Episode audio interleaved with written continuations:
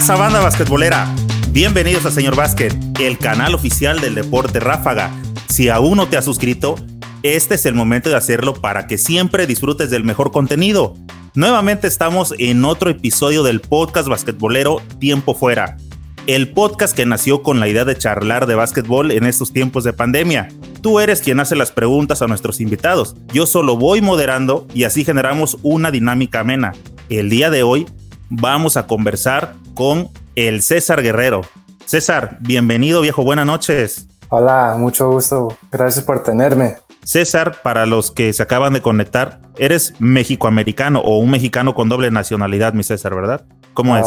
México-americano, nací aquí en Los, en Los Ángeles, pero mi mamá nació en Ciudad Juárez, Chihuahua, y pues creo que llegó a los Estados Unidos a los 16 años y pues aquí me tuvo y uh, pues gracias a Dios que pues aquí ando, pero pues mi mamá es de Chihuahua, Chihuahua Juárez. ¿Tu papá de dónde es? Mi papá es de Durango. Ah, los dos son mexicanos. Los dos son mexicanos, sí. ¿Tienes eh, vueltas seguidas? ¿Vas a Chihuahua, a Durango o solamente cuando andas por acá jugando? Nomás cuando ando jugando, um, pues ya, ya mi mamá ya no va tanto a, a México no, no ha ido en un buen rato. Le, le he estado invitando para que vaya a mis juegos en Querétaro o en Hermosillo, pero nunca, nunca le da la, la ganas para, para ir a, a, verme jugar, sí. Tus papás son de acá. ¿Tú realmente sientes que tienes cultura mexicana? ¿La siguen practicando porque tus papás se fueron muy chicos o ya estás identificado completamente con la cultura del gabacho, como le llamamos comúnmente? no, pues sí, un poquito la, la, cultura de, pues del, pocho, pero um, todavía celebramos el Día de los Muertos, celebramos la, la impedencia mexicana acá. Y acá, pues la, nuestra familia en, todos, en, siendo todo serio, no celebra, uh, a veces celebramos el 5 de mayo, porque pues acá es día festivo mexicano, pero no, no es tanto mexicano, pero lo celebramos porque es día de cumpleaños de mi nieto y uh, es la única razón que por, por, eso la celebramos acá. ¿De tu nieto? ¿Eres abuelo? No, ¿O del no. nieto de tu mamá? De um, mi nieto, mi... ¿Tu sobrino? Mi sobrino, mi sobrino, mi sobrino. Dije, mi César, este, eh, le no, empezaste no. muy temprano. No, no, no, no, no, no. Oye, de hecho vi por ahí una foto que recién te casaste, ¿verdad? Sí, me casé con, con mi esposa, con, con, con, mi chula esposa que ahorita me está viendo, ahorita uh, estoy bendecido de, de, andar con ella y pues tener un, una hija ya que está viniendo. Ella juega básquet, ¿dónde la conociste? ¿Es, ¿Es mexicana? ¿Es ya también, o tiene esa situación también de ser este pocha? O no sé cómo llamarle para que no puedan ofender, ¿no? ¿no? Pues, que es algo común. No. Uh, pues sí, uh, ella jugó soccer División 1 para, para la Universidad de Fresno State. So ella es bien atlética ah, okay. y, y, juega soccer y, y, fútbol y juega todos los juega, juega todos los deportes. Le, ella le puede, sí puede hacer todos los deportes, pero agarró una beca para, para División 1 para, para el fútbol. ¿Y cuando te portas mal no te da tus patines ahí en la espinilla? No, ya, ya me ha dado unas cuantas, ya, ya unas cuantas ya me han dado que, que no, no hagas eso, no hagas lo otro y pues ya, ya pasó, pero ya soy niño bueno ahorita. Bueno, ya naces allá, tienes toda la cultura del americano. Entiendo que para el americano o para el gabacho es muy importante la cultura del deporte. ¿Tú la sientes así desde niño? ¿Te empiezas a enrolar con el básquetbol o practicabas algo más? No, pues uh, cuando andaba más, más chiquito, um, jugaba béisbol muchísimo. Jugaba el béis y, uh, y pues ahí andaba jugando, pero mi hermano me, me dio una pelota, me dio el básquet y desde ahí empecé, empecé ya jugando como a los cinco años, pero lo tomé bien en serio ya cuando estaba, tenía como 12, 13 años y pues entrenando desde las 5 de la mañana, entrenaba hasta las 7, iba a la escuela y después de la escuela entrenaba desde las 6 hasta las 9 y empezaba todo otra vez para como un año. Uh, hice todo eso y pues tenía la oportunidad de, de jugar en un showcase contra uno de los grandes programas de, de la prepa acá en los Estados Unidos y es cuando se hizo el video de Ball is Life. Ok. Y, y es cuando se explotó todo.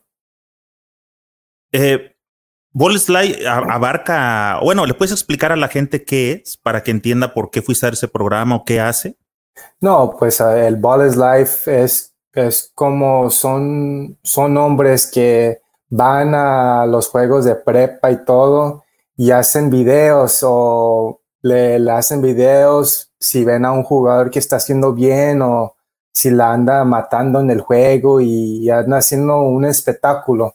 ¿Crees que puedan ser como cazatalentos? ¿Pudiera ser la traducción de lo que hacen? Sí, casi, casi. Uh, ellos buscan el talento y hacen videos y lo sacan en el YouTube y lo sacan en el Facebook, en el Instagram y todo. Y pues de ahí se, se hace mucha, lo ven muchos.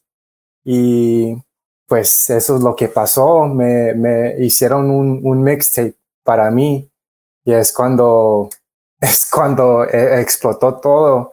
Es cuando llegó lo, los, los, los, creo que vieron mi, uno de, de mis mixtapes un millón de veces y, y, pues eso empezó todo. Pero ¿estabas jugando ya básquet ahí o estabas, seguías en el base?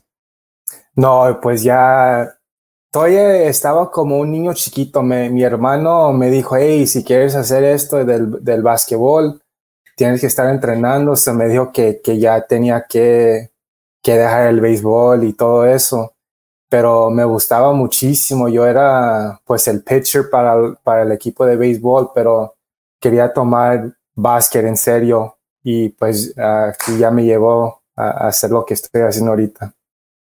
Oye, es interesante que porque hay veces que aunque la gente empieza jugando otras cosas, realmente como que el destino te lleva hacia lo otro, ¿verdad? Sí, pues es, es, es lo que pasa muchísimo. Uh, siempre también jugué fútbol un poquito uh, creciendo, pero no tanto como, como lo quería yo. Pero pues eso es um, algo que yo quería hacer y, y pues se hizo todo de, lo de básquet. ¿Tú, ¿Tú, eres el que el mayor, el menor o cómo son ahí distribuidos tus hermanos? Yo tengo un hermano mayor, una, una hermana en el medio y yo soy el bebé. o sea, tú eres el consentido. El consentido, sí. Entonces, tu hermano mayor fue el que te fue como tu influencia realmente para empezarte a llevar a, hacia el básquetbol. Sí, um, mi hermano también jugó básquet y uh, tenía muchas, muchas letras de, de División 1 para ir a la, al colegio y pues, pues estaba jugando con Andre Miller, que jugó con los Denver Nuggets, pero en uno de sus últimos juegos de, jugar de la prepa se rupturó la, la, rodilla y pues ya no, ya no pudo. Ok, y pero para esto fue ya, este, cuando tú ya estabas metido en el básquetbol o fue que este, él ya había terminado y a partir de ahí te empezó a, a llevar a ti? Pues todavía no, no ha terminado. Uh, estoy estado jugando en ligas de, de, de adultos allí en, en, los parques y todo, y me llevaba. Y, uh, y pues me puso en un juego cuando, un juego de adulto cuando tenía 10 años. Ahí es cuando me puso, porque ahí pues uh, podía hacer todo, hacer tirar y todo y me puso y me gustó desde allí, pues ahí con los grandes, ahí andaba también. ¿Qué dijiste? Qué rico se siente someter a la gente. Sí, eso también, eso también. Oye, entonces, este, bueno, sigues a, perdón, me comentabas del video que se hizo viral. ¿Qué hiciste en ese video que se hizo viral? No, pues muchos, muchos crossovers. Um, hice hice lo que hice en el juego, en el juego de estrellas en Cibacopa. Y pues era tan pequeño uh, haciendo todos esos trucos y echando canastas y, y, haciendo pues los otros jugadores que no se miraban bien. Y pues ahí es donde se, se fue viral y, y, y agarré los millones de, de, vistos ahí en el YouTube y todo. Y empezó todo y, y desde allí todos los... Ahí agarré mi primera letra de la Universidad de Pepperdine y también de la Universidad de UCLA. Y ahí es cuando me invitaron a los campamentos de, de UCLA y me recuerdo ahí viendo a Lorenzo Mata y, y cuando ahí andaba yendo a los Final Fours y vi al Russell Westbrook y no, era, era otro, otro nivel cuando llegué allí a, a los campamentos. ¿Tu high school en dónde la hiciste? Uh, era un high school que se llamaba St. John Bosco y es una, es una prepa de, de puros hombres y ahí te tienen bien alineado para te para que te gradúes y que te, te, mantengas en buena forma con tus calificaciones, con, con tu cuerpo y todo eso. Y ahí pss, tienes que estar resurado, te tienes que poner una corbata y todo y pues no, si no lo tienes ahí te, te dan detención ahí después de la escuela y todo. Es como lo que se le da en México como una educación militar. Casi, casi, un, una, de, una educación militar y... Pero, Rígida. pero allí uh, eh, era mucho, mucha religión que, que, te, que te, ahí te estudiabas, mucho, sí, sí, estudiabas mucho, mucho religión, era una escuela católica, pero de, de, de, puro, de puros hombres y todo eso, y después de, de la escuela y todo, ahí enseguida de la escuela había una escuela de puras mujeres. Y no, todos ya listos después de la escuela para ir a la, a la escuela de, de, mujeres, ahí no es para correar y todo. Ir a sacarle el estrés, ¿no? Sí, sí, poquito. Entonces, bueno, ya llegas a high school y en high school, este, supongo que ya traías ahora sí el básquet ya más, más en forma, ya le echabas este, más ganas, te, ya entrenabas a, tal vez más fondo.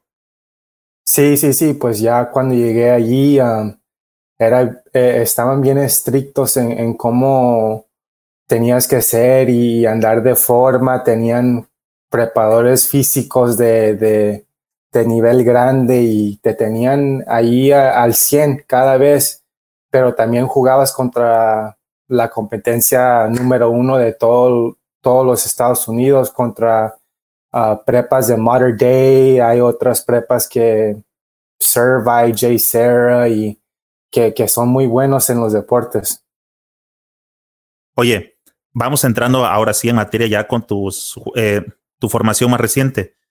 ¿En qué momento, me, hace rato mencionaste que tenías a UCLA y, tení, y fuiste a parar a Fresno State? ¿Qué pasó ahí, viejo? ¿Por qué decidiste sobre una y no sobre UCLA que, pues, o por lo menos lo que se conoce por acá, siempre está en el Final Four, es de las universidades grandes. ¿Qué pasó ahí, compadre? No, pues uh, al principio fui a la Universidad de Oklahoma State. Ah, sí, es cierto. Oye, ¿es la de los Honors, donde estuvo Nájera? Uh, no, de los, uh, de los la, vaqueros. Es la estatal, ¿verdad? De los vaqueros. Ok. Ahí donde fue a la Universidad Marcus Smart, de donde está jugando los, los Celtics de, de Boston. Y allí en, en, esa conferencia donde juegan Oklahoma, juega Kansas, Kansas State, ahí me fue bien los primeros juegos, eché 29, 29 puntos en mi tercer juego de, de universitar, pero después de eso no, casi no me dieron tanta oportunidad y por eso decidí de cambiarme de escuela y ahí fui a Fresno State. Y cuando fui a Fresno State, me tenía que sentar un año porque son las reglas de, sí. de, de, allá de, de, América y todo. Y me senté y ya es cuando empecé todo ahí en Fresno State y, y, mi, y, y hice lo que podía hacer cuando me daban la oportunidad para exigir a, a lo más grande cuando estabas en Oklahoma y que no te daban oportunidad, ¿cuánto tiempo estuviste ahí? Ahí estuve un año. Ahí, ahí estuve un año y uh, fuimos a España ese verano.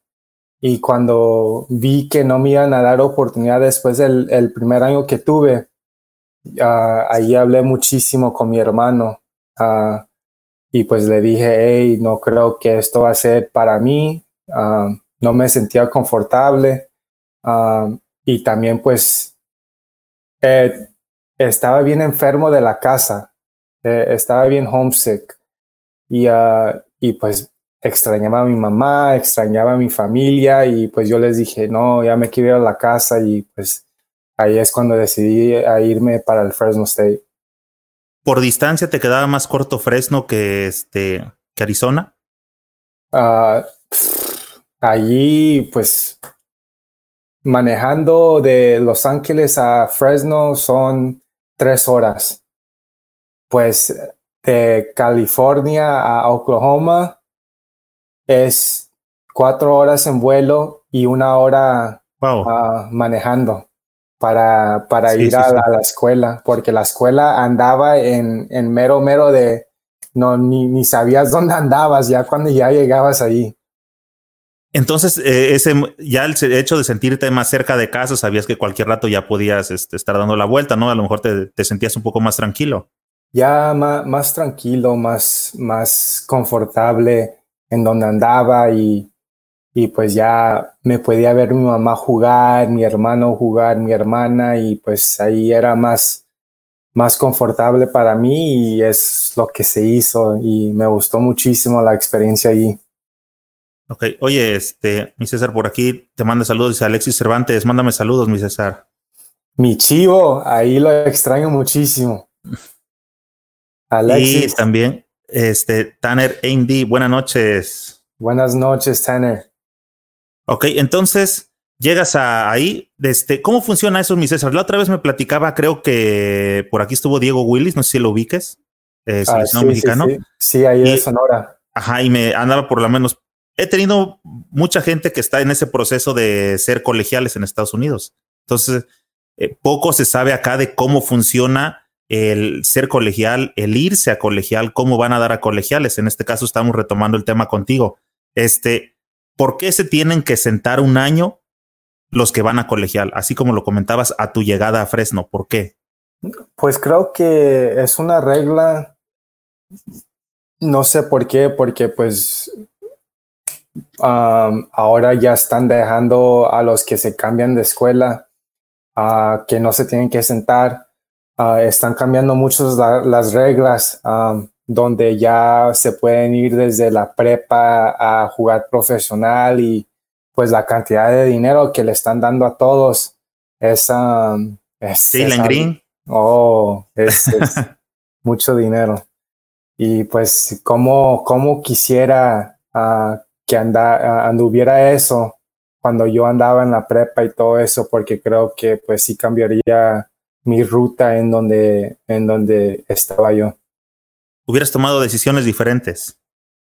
Pues ya casi se tomó esa decisión. había algunos equipos, me recuerdo, cuando andaba en la prepa, que vinieron a, a comer conmigo y me ofrecieron para ir para allá a México para jugar profesional. Pero mi hermano dijo, pues no, eso no va a pasar porque eh, él se, pues yo necesitaba educación. Claro. Y uh, él sabe que pues teniendo una beca, una diploma de, de una universidad y de la prepa eh, vale mucho en la vida porque va a haber un día que no, no va a estar uh, la pelota que ya no va a avanzar y ya no la puedes tirar y no es lo único que puedes usar es la mente. Uh, mi César, ojalá y este por acá de toda la gente que puede llegar a escuchar este esta charla, que si no lo checan ahorita, de todos modos, después este, queda en el canal y queda en, este, en el watch de Facebook.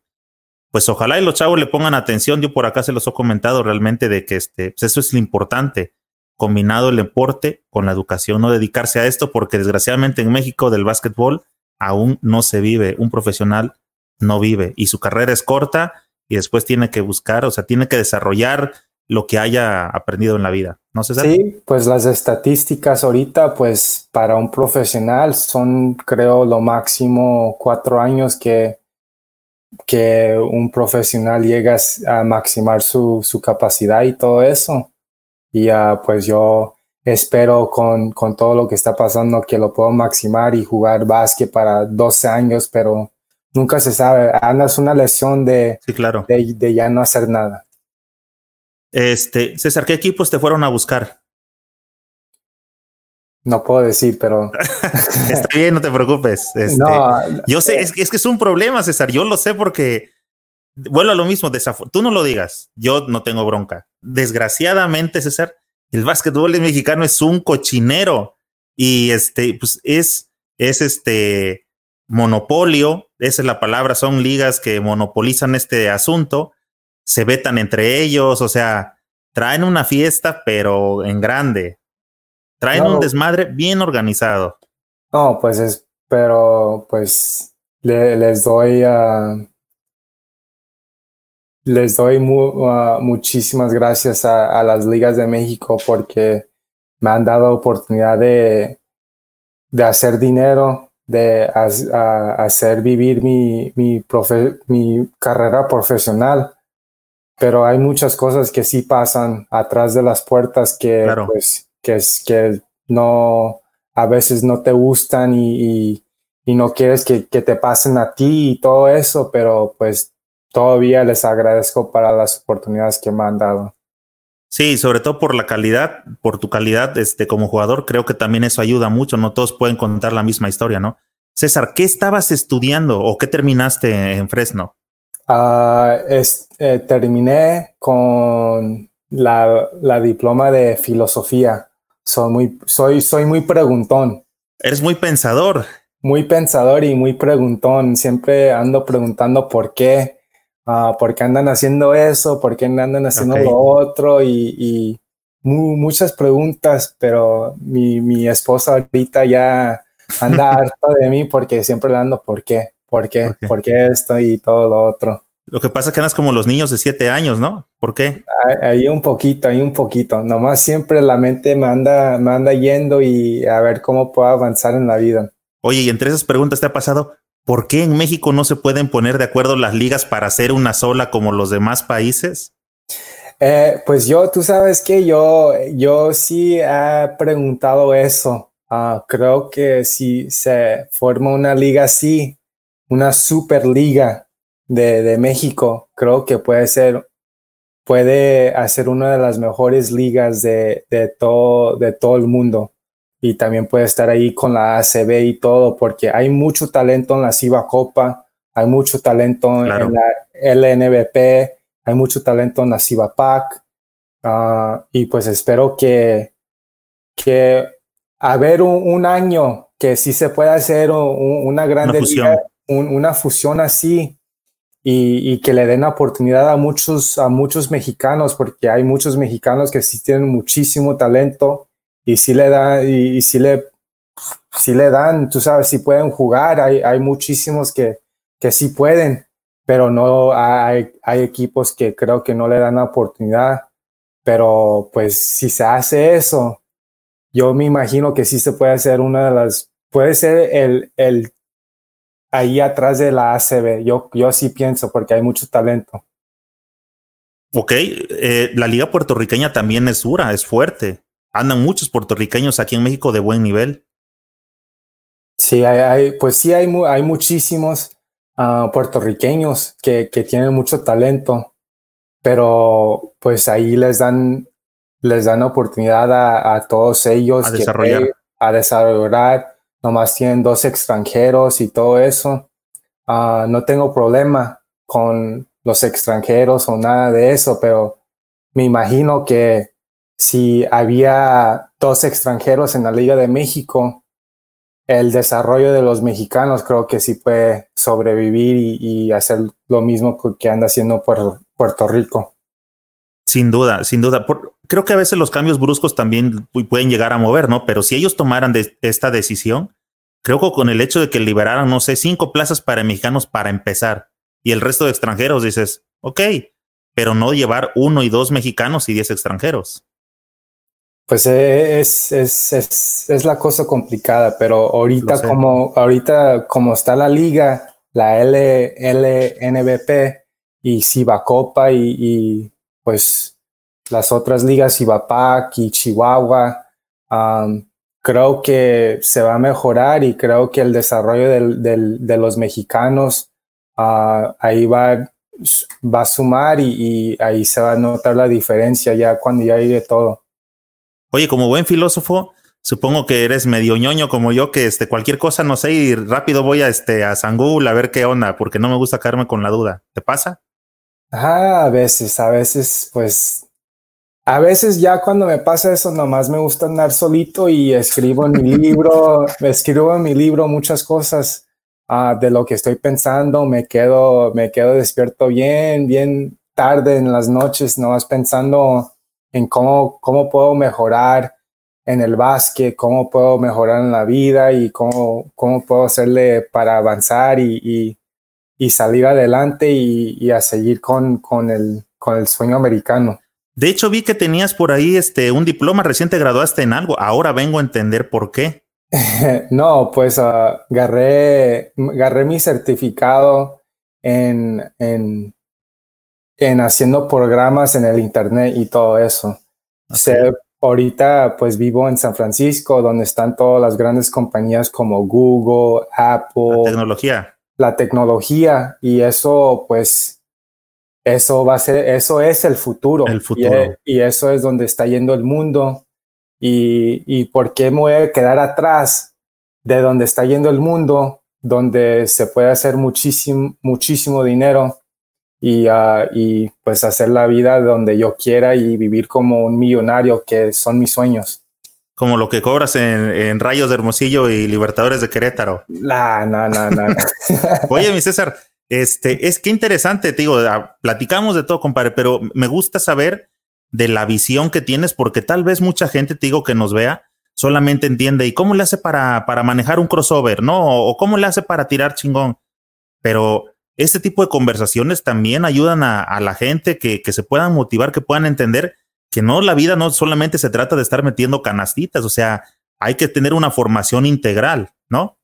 No, pues sí, eso, eso se toma, eso es como tengo planeado mi vida. Ah, siempre lo he dicho, que la pelota ya no va a avanzar y ya no puedo tirar canastas. ¿Y cómo lo voy a hacer? Uh, allá, acá, en los trabajos de, de acá en los Estados Unidos, a ellos no les importa si eras jugador profesional o lo que sea. Ellos necesitan experiencia ellos necesitan algo que eh, hicieras antes y todo eso. Y uh, pues espero que todo lo que estoy haciendo me, me, puede, me puede ayudar para el futuro. Sí, claro, porque me estoy imaginando que en tu currículum, la parte de abajo donde dijera el área de hobbies, que dijera este, no, pues me gusta meterme con la gente, me burlo de ellos, este, y siento la adrenalina y les meto una bola y los callo. Dije, ¿eso dirá su currículum del César?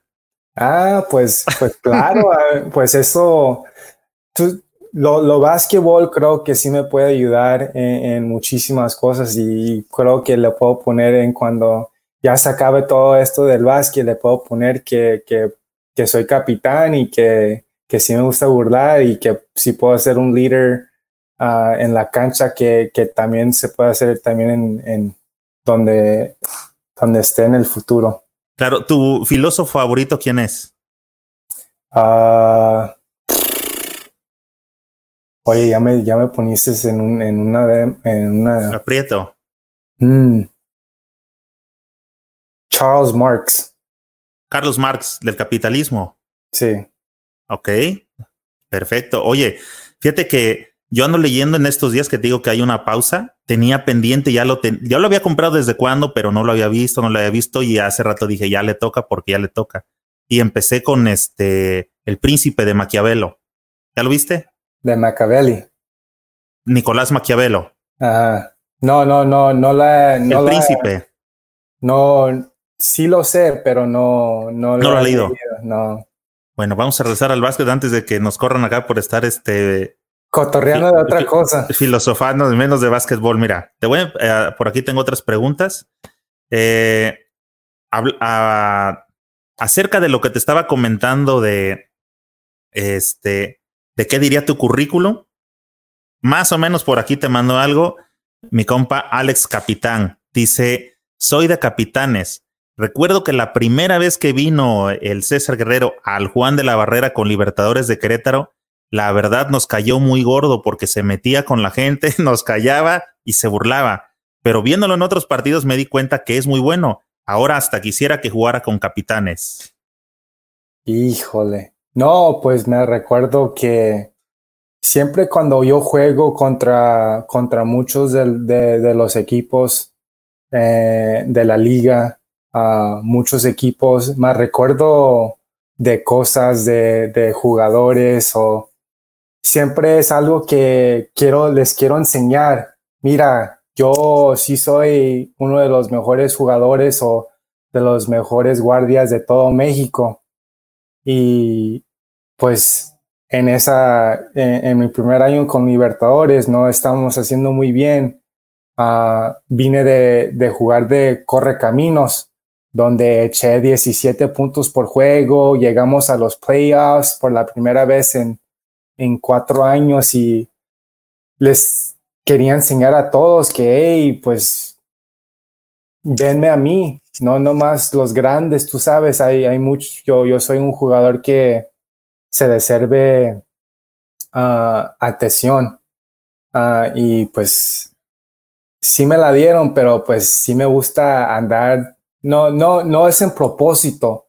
Nomás me da la adrenalina de que pues les quiero enseñar a todos que, que César Guerrero sí puede jugar. El César Guerrero. El César, Guerrero. Oye, mi César, este, en realidad, fíjate que yo no lo tomo a mal, ¿eh? Este, digo, yo te vi en algunos partidos de Cibacopa y fue donde te conocí.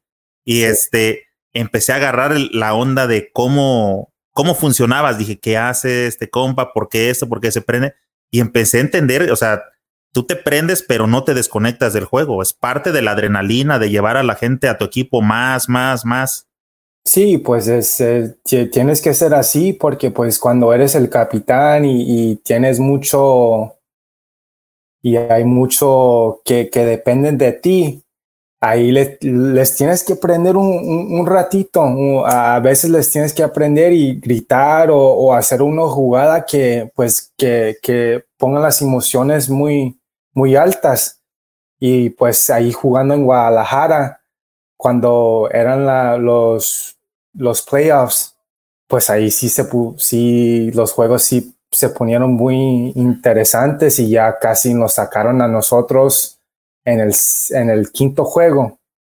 Y me recuerdo que pues ahí se me fue la pelota y la tiré, hice un foul y estaba enojado, pero yo pues e, esa adrenalina te da que no, no, no puedo, no puedo hacer esto otra vez y voy a hacer todo lo posible para ganar y a ganar un campeonato y a enseñarles a todo México que pues sí puedo, sí, sí puedo ganar campeonatos. Estaba viendo que también pasaste por Caballeros de Culiacán en Cibacopa.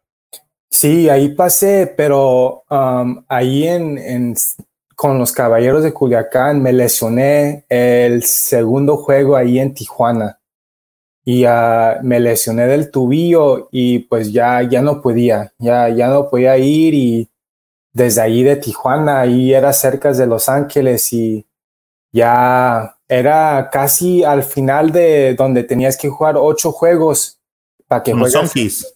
Para que, sí, para que juegas en los playoffs. Y, y, pues no se pudo y pues yo nomás dije, hey, me voy a la casa, me preparo para, para correr caminos, donde era esa, esa, esa etapa de, de mi carrera. Ok, hoy hablando de Correcaminos, por aquí te manda saludos Carlitos Aldaña. Dice Carlitos, un saludo para la gente de Correbásquet que todavía lo recuerda con cariño. Sí, señor, Ciudad de Victoria, los quiero muchísimo allá y les le quiero agradecer muchísimo al entrenador, coach, uh, coach uh, García, que me dio mucha confianza en, en, en, hacer lo que estoy haciendo ahorita. Ah, por acá también se conectó ya mi compa Mágicos Hernández de Los Ángeles. Mágicos presentes. Saludos, César. Mágicos, Hernández, mucho gustos.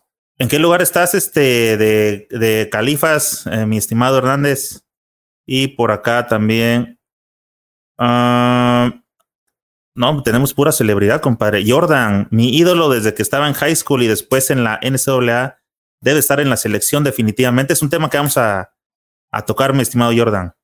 Sí, sí, sí, muchos saludos Jordan. Ahí uh, pues muchísimas gracias. Ahí espero darles uh, más pa para hablar y, y, más espectáculo.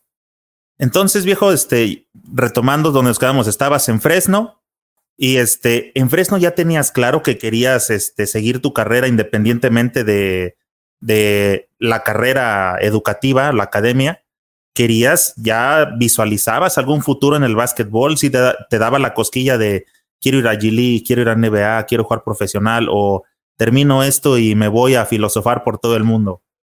No, pues uh, era una cosa que tenía uh, algo de, de, qué pensar muchísimo cuando ya terminé la Universidad de Fresno State. Um, y ya cuando pasó, um, tenía un, uh, me invitaron los Warriors para ir a, a entrenar y hacer un workout. Y lo tenía pensado um, ir y, y hacer lo, lo, que ir a la G League después de la universidad. Pero cuando sales de la universidad, no tienes pues tanto dinero y todo, no te podían pagar en la universidad y todo. Eso era algo que en la G League no estaban pagando mucho y en otros lugares me estaban ofreciendo más y más dinero, pues ahí tomé más dinero y, y, fui para esa ruta. ¿Todavía no se te ocurrió lo de este Jalen Green? No, no, no, no se podía hacer eso, pero pues yo como quisiera que, que eso pusiera pasar. Oye, por aquí bueno, ya que estamos tocando el tema de Fresno, voy a meter esta pregunta para que vayamos más o menos en a tono. Dice mi compa Jesús Moctezuma, jugaste con Tyler Johnson en Fresno State. ¿Sigues en contacto con él?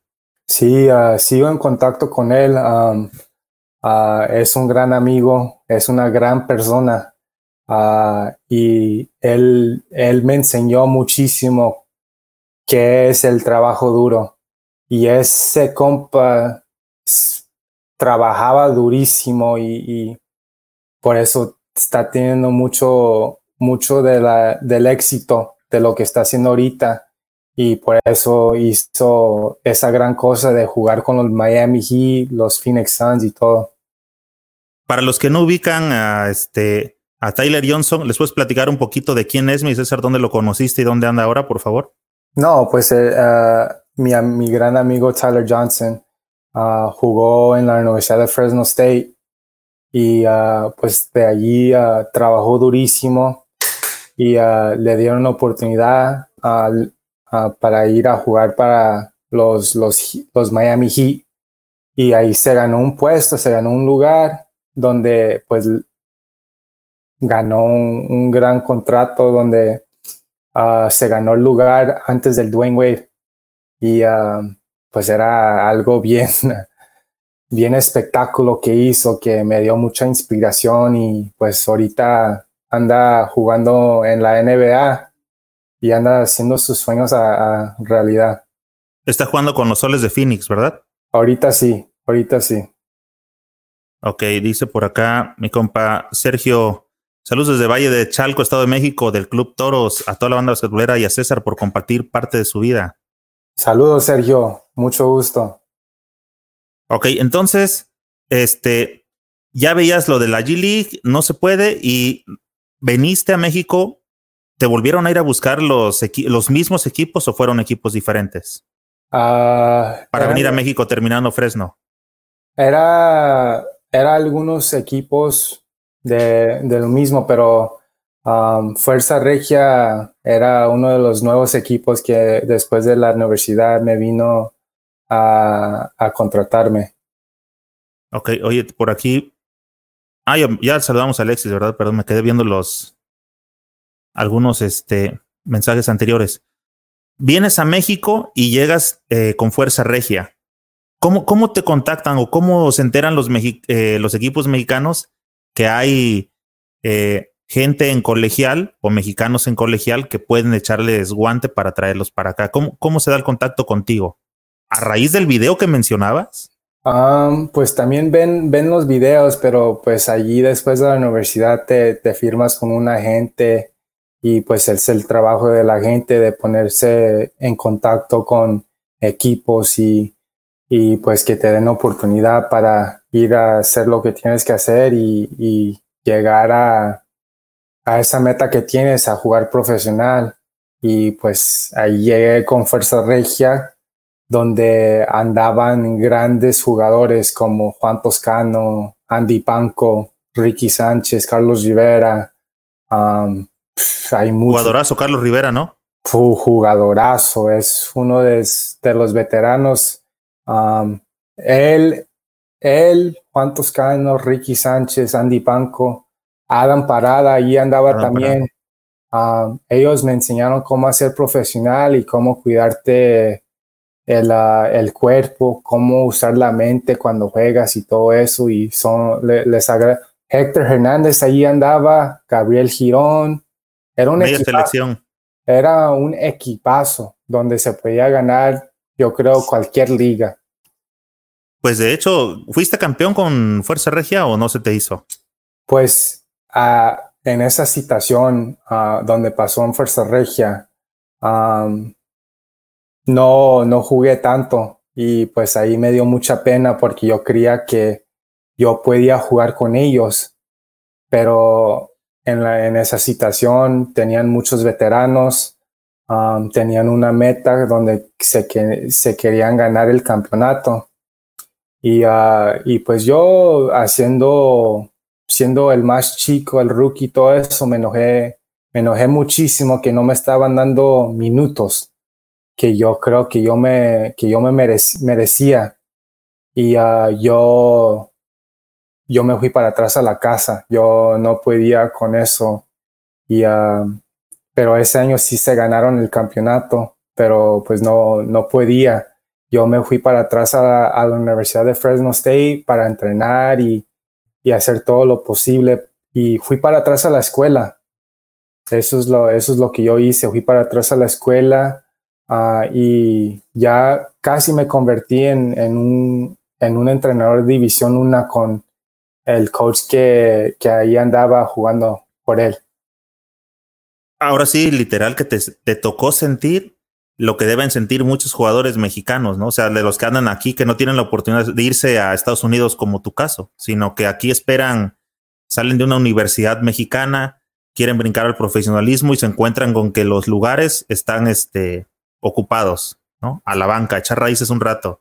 No, pues es, eh, yo eh, eso no me gustó porque pues en las prácticas estaba haciendo todo, todo correcto, uh, estaba haciendo todo lo posible para, para seguir adelante, pero pues no se pudo. Um, había muchos veteranos que andaban enfrente de mí y, uh, y pues yo ya cuando llegué a la casa y yo ya no podía con eso, yo ya sabía en qué trabajar mi, mi profesionalismo y mi cuerpo y, hacer todo lo posible para salir adelante en este eh, aquí para jugar profesional. Oye, me gustaría que le platicaras a la gente, no hemos tocado ese tema y se me hace raro porque aquí todos los seguidores son bien preguntones y hay algo que siempre les interesa que es saber cuál es tu estatura. Ah, soy 6'1. 1.85. Sí, un 85. Ah, pues ahí estamos del vuelo, mi César. A ver qué rato nos echamos un, un, un, este, un videíto por ahí con algunos retos. A ver, a ver, a ver. A, ver, si no, a ver si no me quieres postear. Nah, nah, nah, nah, nah. No, no soy posteador, soy muy, soy más movedor. Tiene muy buena movilidad el César. César, ¿qué edad tiene hasta ahora? ¿27? 27, sí. 27. Tengo 27 años. Bueno, hablamos ya un poquito del NBP este, hay conflicto entre el NBP y Cibacopa. ¿Cómo es que a ti te permiten llegar o, cómo está ese rollo para que puedas llegar a este a Caballeros y posteriormente a Rayos?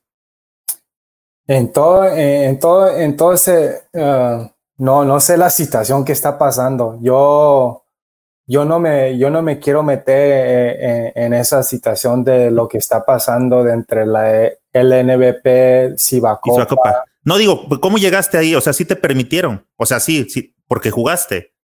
Pues, pero no supiste nada, solamente te dijeron, vas a, este, a rayos. Ah, agarro mis maletas y me voy a rayos. Pues sí, eh, pues no sé, todo de comprando las cartas o rentándote o quién tiene tus derechos y todo eso. No lo entiendo, no, no entiendo nada de eso. Nomás es, hey, ¿a quién te está ofreciendo más dinero o lo que sea? Tomas esa ruta y todo eso, pero con todo de comprando las cartas, quién es tu dueño de la carta y, y te vamos a rentar o todo eso. Sí, sí, sí no, no, no lo sé, pero pues es algo que pues no me gusta, pero pues se hace. Pero es parte del profesionalismo también, ¿no? O sea, entra uno por, entran en su caso, digo, a, a, jugar y buscas como todo, como un trabajo, las mejores condiciones, quién te da mejores prestaciones, dónde está el mejor salario. O sea, es algo, es algo normal de entenderse, ¿no? Sí, sí, sí, sí. Pues sí, es, es algo normal. No vas a ver cuál situación te da, te, te da la mejoridad para, para ganar y, hacerte campeón y, y para que todos los equipos te vean y, vean que, que, sí puedes ser un factor en, sus equipos en, el futuro. ¿Dónde tuviste como contacto con, con Rayos? El contacto que tuve con ellos era de pues nomás me, me contactaron. Oye, ¿también te anduvieron correteando por Twitter y el Insta? Um, sí. Así como tu servidor. me, me, me, mandaron mensaje en, um, en Facebook. Ok. Y desde allí, pues yo les mandé la información de mi agente y todo, y pues desde allí se hizo todo y, con, y les agradezco mucho por, por dándome la oportunidad que me dieron y, y, pues salimos campeones. Ese es un, un, gran reto de mío que yo quería hacer muchísimo. ¿Fue, esto, ¿Fue tu primer año con Rayos o ya llevabas años atrás? Era mi primer, era mi segundo, pues mi, mi yo, yo quiero pensar, era mi primer año jugando Cibacope porque cuando jugué con Caballeros, nomás jugué dos juegos y no era tanto la experiencia como los demás lo tenían. ¿Fue tu pretemporada los dos juegos? Casi más o menos. Pero ya cuando llegué a Rayos ya se puso todo, donde estábamos jugando cuatro juegos a la semana, se, ya casi cinco juegos a la semana. Y se hizo todo, todo allí y pues agarré la, la gran experiencia allí con Hermosillo, donde ahí empezaron con, con el César Guerrero, me, me mojaron con cerveza y todo, era, era una gran experiencia. Oye, este, ¿te ofrecieron alguien más aparte de Rayos? O sea, ¿se interesó en ti? ¿Caballero se volvió a interesar en ti? Nunca, pues, pues no sé de esa situación, nomás sé que, que, que cuando les, les di la información a, a rayos se hizo el trato eh, en, caliente, como decimos acá. En un día. En un día se hizo todo y ya en dos días tenían el contrato listo. Oye, ¿la ciudad qué te pareció? ¿El clima? ¿El ambiente? El ambiente, uno de los mejores que han dado. A la clima era bien caloroso allá sí se pone bien, bien calor, pero pues ahí bajas de peso en, dos, tres días, ahí pierdes como tres, li como 15 libras, perdí. ¿Por juego? Sí. Wow. Oye, pero la recuperas de volada este, yéndote con las tortillas de harina y los las carnes asadas que hacen allá, ¿no? No, los tacos, ahí me gustó muchísimo. Tiene un lugar que se llama Taco Fish y son los, los camarones empanizados con taco, con una tortilla, con le ponen salsa chipole y el rellenado, la, todo ahí. Buenísimo. Luego te paso este, la cuenta, compadre, del comercialote que te acabes de aventar. A ver, a ver. del comercial que te aventaste promocionando esos tacos, esa taquería. No, se llama Taco Fish los tacos. Ah, vuélvelo a repetir. Dos, compadre, me das de acordar. Ah. Oye, este, entonces fue tu primer año. Yo creí que por, por, la forma en que yo vi que te tenían como pues, realmente como un ídolo, ya como alguien este, de estas figuras que le hacen falta de identidad a los equipos con sus jugadores. Te das cuenta que cada vez en LNBP y en Cibacopa las rotaciones de los rosters son bastante grandes, entonces difícilmente puedes ubicar con ese equipo viene fulano, fulano y fulano, porque cada vez eh, hay una rotación y jugadores nuevos. Y yo como veía que te trataba la gente de, de rayos o el aficionado, yo decía, este cuate se me hace que ya debe traer unas tres temporadas. Y por tu nombre y por tu físico, yo llegué a pensar cuando te conocí que a lo mejor eras oriundo de por ahí de la región. No, no, era, era mi primer año, pero me, me tomaron con los brazos abiertos allá y, me, me, quieren muchísimo allá en Hermosillo. Y, uh, y pues es, es un, gran, eh, un, gran base de, fanáticos allá que, que empezó con los uh, con el gran base de eléctricos que se llaman allá. Uh, y pues todo, todos los fanáticos allá me, me, desde el primer día cuando llegué allí, Ah, lo anunciaron allá en Hermosillo que ah, ahí viene César Guerrero a jugar el primer partido contra Pioneros de los Mochis. Y, uh, y pues el primer juego, yo, ah, no va a haber tantas personas y todo eso. No, se llenó todo, todo el estadio Sonora y cuando se puso, se puso bueno el ambiente. Para los que no ubican de qué estamos hablando, así rápido les voy a platicar. Eh, ¿Se acuerdan de la canción que en el mundial le, le, cantaban al Chucky Lozano? La de El Chucky Lozano. Ah, pues esa misma le compusieron, pero en lugar del Chucky Lozano es el César Guerrero.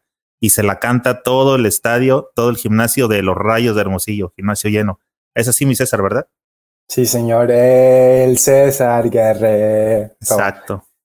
Sí, es la verdad que es un es muy seguido este el César por esos rumbos. Digo, yo tuve la oportunidad de verlo acá en, este, en un partido Copa y este es, es intenso el César, es este, no considero que esté mal yo la verdad, o sea, creo que disfrutas meterte, no, no es meterte con la gente, pero sí de pronto, pues cuando estás jugando, literal, uno siente cuando traes, pasas por aquí por la línea de tres en lo cortito y no falta el aficionado que, que también te está duro y duro y ya párale o cualquier cosa. Entonces el César en una de esas, pues este, la aplica y aprovecha por ahí la regresadita y le tira una miradita a la gente y, ¿sí me entiendes? Pero creo que eso es algo, es algo chingón, lo hemos visto en Jordan, en Kobe, este, ¿no? En las finales eh, estaban callando a Drake, que también se pone medio intenso y de pronto pues, el jugador se, dio, se da cuenta, lo percibe y volteas con Drake, también le haces una seña de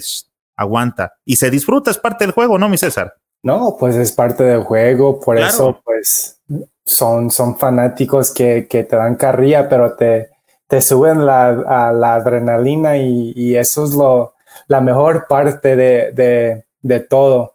Yo siempre les, ha di, les ha dicho a todos de con quién ha jugado, siempre me gusta jugar en los juegos de visita porque ahí es cuando ahí sale lo, lo, más, lo más intenso que puedes hacer, porque no, no nomás andas contra cinco, andas contra todo el estadio y cuando puedes, cuando puedes callar todo el estadio, es cuando te, te da el, el, la, el satisfactor de... Sí, te ah, regocijas. Yo, yo, lo, yo hice. Yo lo hice, exacto.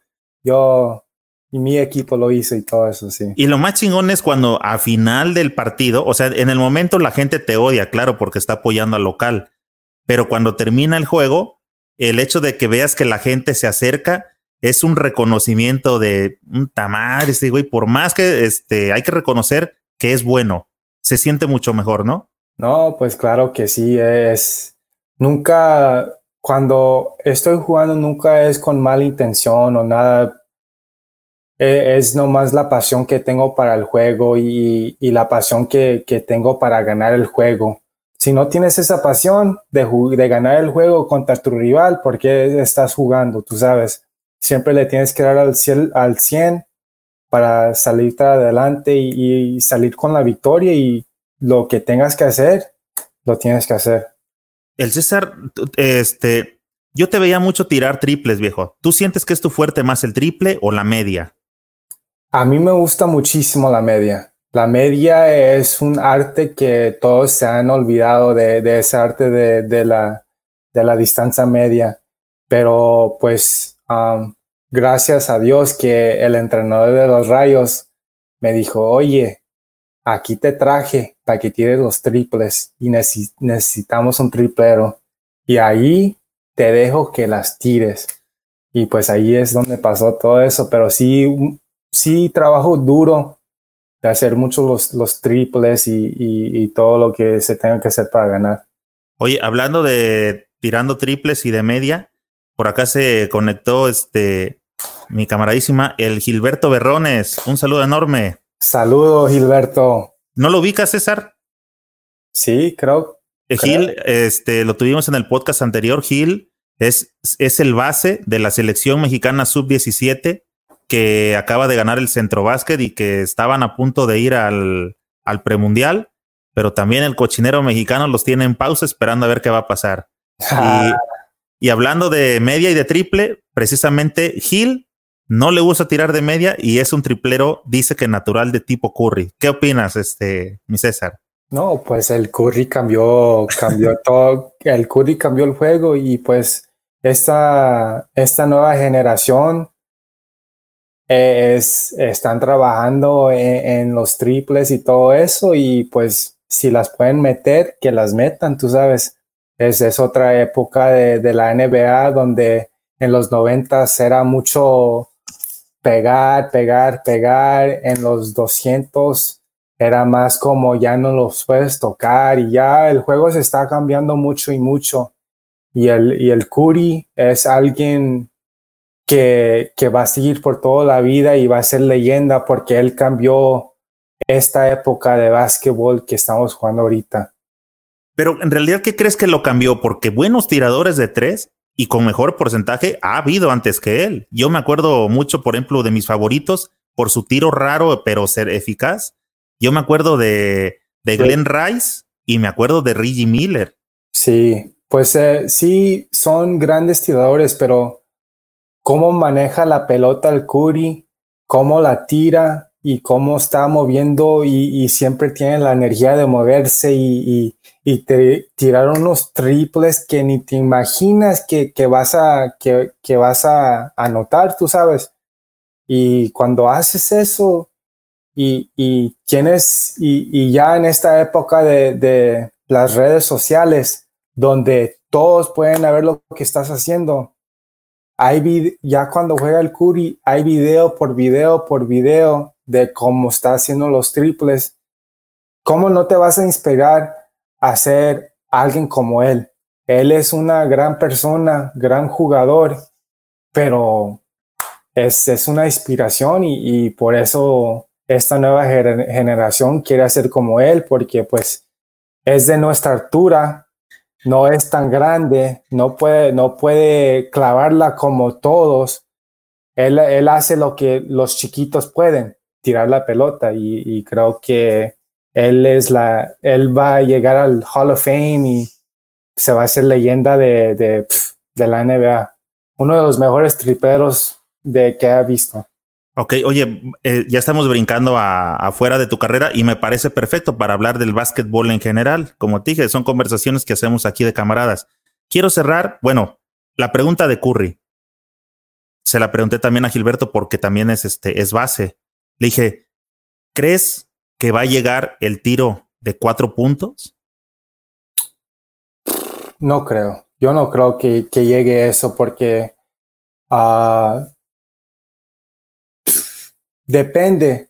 Yo creo que en, en, en estas ligas de internacionales sí puede llegar, pero creo en la NBA quieren esa estructura de tener todo uh, original pero creo que sí se puede ver el tiro de cuatro puntos como se está, se está viendo en el 3x3 del Ice Cube.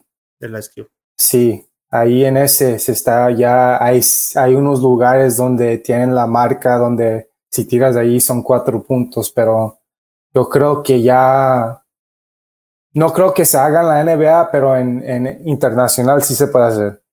Yo creo que es más fácil que no tarden en llegar a NBA que FIBA. FIBA lo veo más conservador, más tradicional.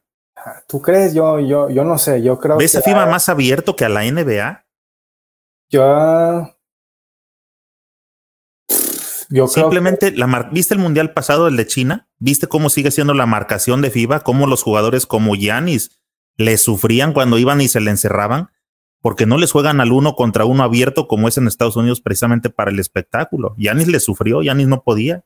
No, pues sí, ya, ya eso está estructurado para, para contener a todos. Yo, yo veo el juego internacional, el juego FIBA, como el juego universitario de, del colegio, que tienen las mismas reglas y todo eso, que te puedes quedar en la pintura, pero si cambian esta regla de quitarte de la pintura y, y que son tres segundos, va a haber más anotación y yo creo que pues yo, si, si eso pasa en, estos cuantos años, yo exploto. Te lo aseguro que yo exploto. ¿Por qué? ¿Qué vas a hacer ahora? Porque si se hace esa regla, voy a anotar muchísimos puntos, yo te digo eso. Ok. Para los que no ubican al César, este, aquí mismo en el canal acabo de dejar el video de Gigantes de Jalisco en playoffs contra Rayos de Hermosillo. Fue el juego 4, es un juego apretado que se define hasta el último segundo para que lo chequen. La verdad es un buen juego. Por aquí tiene participación este, el César para que le den su checadita. César, yo te quiero preguntar, tu mecánica de triples, eres bien cuadradito para tirar, bien paradito, bien este manita, bien muñequeo. ¿Sabes como quién se me te me vienes a la mente así de los que yo considero que son como maquinitas de tirar, como Thompson y como Clay Curver. Tú sabes, uh, yo miro mucho Clay Thompson, lo miro muchísimo. Jugué contra él en la prepa mi primer año cuando era, era mi primer año de la prepa. Jugué contra él, fue a la, a la prepa Santa, Santa Margarita. Fue él y estamos en la misma liga y jugué contra él y, um, creo que sacó el Ball is Life un video donde está jugando en la prepa y ahí salgo contra él. Estaba teniendo el número, número 44. ¿Consideras que ando cerca por ahí o más o menos que tiene, llevas como esa mecánica? No, no te voy a decir que exacto, pero que son bien cuadraditos, este, se paran para tirar bien posicionado y todo ese rollo. Pues e, ese es el jugador que miro siempre que, que quiero imitar mi, mi tiro, porque yo creo que después del Curry. entonces sí consideras que es como un referente para ti. Sí, sí, es, es, es gran referente para mí. Ok. Bueno, entonces, mira, vamos a, a terminar con este, con lo, con un poquito de tu historia para hablar del básquetbol en general. Este, estás en Cibacopa, vas a regresar a Cibacopa. Este año no ibas a jugar en Cibacopa, ¿verdad? Digo, ajá, en ah. Cibacopa. Pues, eh, pues era, pues no, este año no, no pensaba porque pues no, no sabía qué iba a pasar. Um, había muchos que estaban hablando de, pues no, que iban, que, que, iban a haber muchos problemas si jugabas o algo en, en ese tipo, pero en, el, en los últimos juegos de cuando jugué en la LNBP me lesioné del tubillo ahí contra los Astros de Guadalajara. Es cuando ah, se me hizo un desguince del tubillo y pues ahí nomás tomé el tiempo y me dije que me voy a recuperar al 100 y hacer lo que tengo que hacer para, para llegar y, y, tengo esa meta para ganar un campeonato en la LNBP ah, porque creo que eso me queda en mi carrera. Y espero, si no sé, pues hacer eso y pues irme a Europa o jugar en la G League o jugar ahí en Argentina, en donde sea. Oye, César, eh, ¿cuántos, bueno, ya no va a estar en Cibacopa, ¿cuántos años firmaste para estar en Libertadores?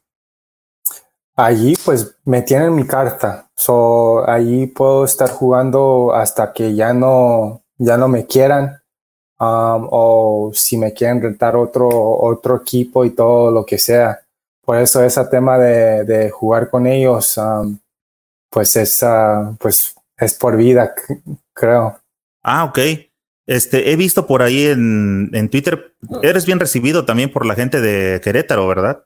Oh, esa gente los quiero muchísimo, me, recibieron con, con, con, manos abiertas y ellos también, um, ellos, hacen una, algo grande allí, los fanáticos me quieren muchísimo, yo los quiero, los, las personas que se encargan del equipo son gran personas y todo, un gran entrenador que contrataron este año con Omar Quintero, Ah, es, es, gran jugador uh, y, y, gran entrenador. Cada vez que, que, lo veo, siempre le digo que hey, eh, estoy esperando para jugar para ti, para que me enseñes cómo, cómo hacerle y cómo lo hiciste cuando eras jugador. ¿Jugaste contra él eh, precisamente en su etapa de jugador? No, no, nunca, nunca contra él. Nunca jugué contra él, pero es un gran jugador y, gran entrenador y espero que pues cuando se llegue el tiempo, cuando ya esté en su equipo y todo, que me enseñe todo lo que, lo que él hizo en México y, y cómo las cosas chiquitas que, que se puede hacer para, para sobresalir y, y hacer uh, campeón. Sí, claro, aparte él jugó tu posición, ¿verdad? Sí, jugó mi posición. Uh, es, pues por eso digo, eh, él, él, tiene, él tiene la mente como yo, yo veo, yo he visto juegos cuando jugó en la selección nacional y, y juegos que, que, han salido donde él juega y, uh, y juega, es, es, un gran competidor uh, y es gran jugador también y, y, y, él, y él hace bien, bien, bien, muy bien. ¿Sabes que en México se le llama hacer uso de las palancas? Se me hace que voy a tener que, vas a tener que echar la mano por ahí para que un día podamos tener por acá a, este, a Omar Quintero. Ahí, ahí pregúntale. Ahí creo que, pues. Creo... Corretealo como a mí. eh, más o menos por ahí fue, ¿verdad, mi César? Está bien. Oye, entonces te vamos a seguir viendo en Querétaro, ¿verdad? Eso es un hecho. Oye, ¿llegaste cuando todavía estaba Lorenzo Mata o llegaste ya cuando lo habían mandado para Soles de Mexicali? Pues ahí cuando estaba pasando todo, allí es cuando, después de la Cibacopa, ahí durante los playoffs y todo, me invitaron los Dallas Mavericks uh, para ir a un campamento de veteranos y a enseñar lo que puedo hacer y todo. Y hice, hice muy bien allá, gané, ganamos el campeonato de, de, entre, entre uh, como ahí de, entre los jugadores y ahí gané el campeonato y pues ahí de ahí me invitaron a, a la a um, los principios del G League con los Texas Legends. Exacto, con la filial. Con, con, el, con el equipo de desarrollo de los Dallas Mavericks. Y pues ahí uh, no, se, no se hizo y me tenían la carta Querétaro y todo, y ya cuando ya me iba a ir, es cuando lo, el Lorenzo Mata se fue allá a Soles de Mexicali. Oye, ¿cómo ya este fue un fuiste a pruebas, verdad? Ahí. ¿Qué, qué se siente? ¿Están fuertes? Eh, ¿Cuánta gente llega? ¿Cómo está ese rollo para poder quedarse en un equipo de G-League, este, mi César? Pues ahí cuando pasó todo eso, ya tenían sus, sus jugadores que ya querían. Allí en, en, esa prueba donde, donde fui todo eso. Y como, como yo digo, ya, si ya tenían sus jugadores que, que ya querían y todo eso, me hubieran dejado ir a otro equipo. Y, uh, y ahí es cuando pasó, fui a, también a tryouts de los South Bay Lakers, el, el equipo. La filial de los Lakers. Sí, y fui allí y hice muy bien. Uh, hice muy, muy bien para ese tryout y, uh, y agarré uno de los cinco mejores jugadores que juega ese tryout. Y, uh, y yo tenía más confianza en jugar para ellos y, y, y hacer ese equipo. Y era equipo de casa y todo eso, pero ya los, el equipo de Texas, de, de los leyendas de Texas, ya me invitaron al campamento veterano de los Dallas Mavericks y yo ya como, hey, ya ellos me, saben más, ellos saben de lo que puedo hacer y pues no se hizo. Y por eso me, tenían, la, me tenían la carta Querétaro y por eso me fui para atrás a Querétaro. César, y cuando vas a este tipo de pruebas que este, llega gente de distintos lugares, supongo a la, a la G League también buscando un lugar, ¿Qué sientes en comparación, por ejemplo, tú, debilidades, fortalezas contra los jugadores que llegan a pelear por tu posición? ¿Hay diferencias? ¿Son más altos? ¿Qué hacen diferente? ¿Cómo está esa situación para que te puedas ganar un espacio respecto a los bases? La única diferencia es son, son más atléticos. Pueden clavar la pelota, pero yo, yo puedo hacer lo, lo que ellos hacen o más mejor. Y, y pues ellos buscan mucho lo atlético. Si la puedes clavar, si, si puedes hacer eh, la jugada espectacular en el aire y todo eso. Y pues yo, pues, ¿qué, qué quieres que haga? Yo puedo tirar. Yo, si tú te me pones enfrente de mí, no me voy a, no me voy a ser pequeño. Yo, yo sí te voy a, me voy a meter y hacer todo lo posible para ganar, ganarme ese puesto, pero muchos de, de la liga de desarrollo le gustan a lo atlético. ellos le gustan lo atlético. Ok, ¿crees, eh, fíjate la pregunta, yo soy seguidor, a mí me gusta mucho este, el juego de Facundo Campazo, ¿lo ubicas? No, es gran base de, de, todo el mundo, uno de los grandes pases de todo el mundo y reúne las cualidades o, las deficiencias que acabas de mencionar. No la clava, pero pues pasa chingón, es inteligente, no pierde. Entonces, yo me he preguntado por qué Facundo Campazo no ha llegado a la NBA. Supongo que son cuestiones de contratos, pero con lo que acabas de mencionar, no quiero pensar que esa sea una limitante para el Facu, ¿verdad? Él tiene nivel de sobra para, no, jugar en NBA sin broncas. No, yo creo que él, él sí puede jugar en la NBA y, y hacer todo y hacer todo. Y uh, no, yo, yo, yo también pienso por qué no lo ha, no lo ha hecho. Um, es, es um, creo que tiene todos los pues tiene todo lo, todo lo que puede hacer para llegar ahí a la NBA y, y hacer mucho dinero. Y, pero ese juego es bien, eh, el juego de, de la NBA es mucho uno contra uno y es bien diferente, pero yo creo con las habilidades que tiene Faco Campazo, él lo puede hacer, él puede, lo puede anotar y todo eso y, puede pasar la pelota. Y siempre, pues ya cuando lo veo en el mundial y lo veo jugar internacional, siempre pienso, ¿por qué no? ¿Por qué no? No, no hace ese brinco a la NBA. Ok, oye,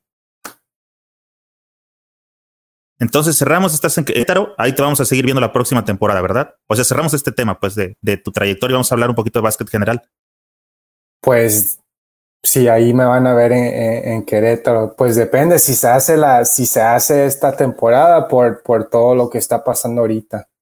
Mira, compadre, no me creas porque soy bien chismoso, pero por ahí leí, por ahí leí de una buena fuente que la liga estaba pensando abrir en septiembre, pero eh, con todas estas situaciones no saben si el gobierno les vaya a dejar este, las reuniones en, eh, grupales. Entonces la liga andaba pensando jugar a puerta cerrada.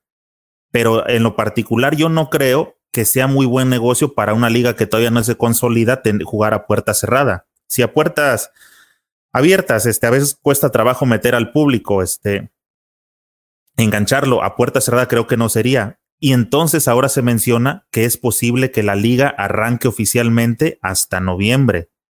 Pero, ahí viene el pero, hay alguna, incertidumbre en la liga porque no saben, eh, después de las afectaciones que está dejando la pandemia, si algunos equipos están en veremos de si vayan a participar. Entonces, hasta ahorita tampoco hay un calendario establecido porque no saben si algunos equipos se vayan a bajar, por lo menos este año, para para regresar en el siguiente y también no saben qué va a pasar con la franquicia de capitanes. Entonces están posponiendo la liga hasta noviembre. Eso es lo que alcancé a leer y a escuchar y de una muy buena frente. ¿Qué piensas?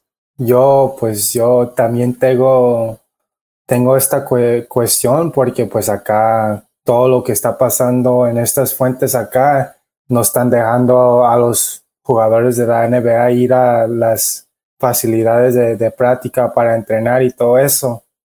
Y, uh, y todavía es una cosa que, que te da mucho susto porque pues hay muchas personas que son asintomáticas y no saben si lo tienen y todo eso y pues sí te, sí te hace pensar muchísimo porque pues yo que voy a ser nuevo papá y estoy jugando, eh, voy y juego con alguien que pues ni sabe que lo tiene o lo que sea y pasa que, que me lo pasen a mí y ya llego para atrás a la casa y se lo paso a mi bebé y algo le pasa o algo pasa a mi familia, pues es, es una, es algo que, que nunca puedes imaginarte, tú sabes, por eso, por eso tengo, creo que sí puede llegar, que sí podemos jugar, pero no creo que va a ser este año.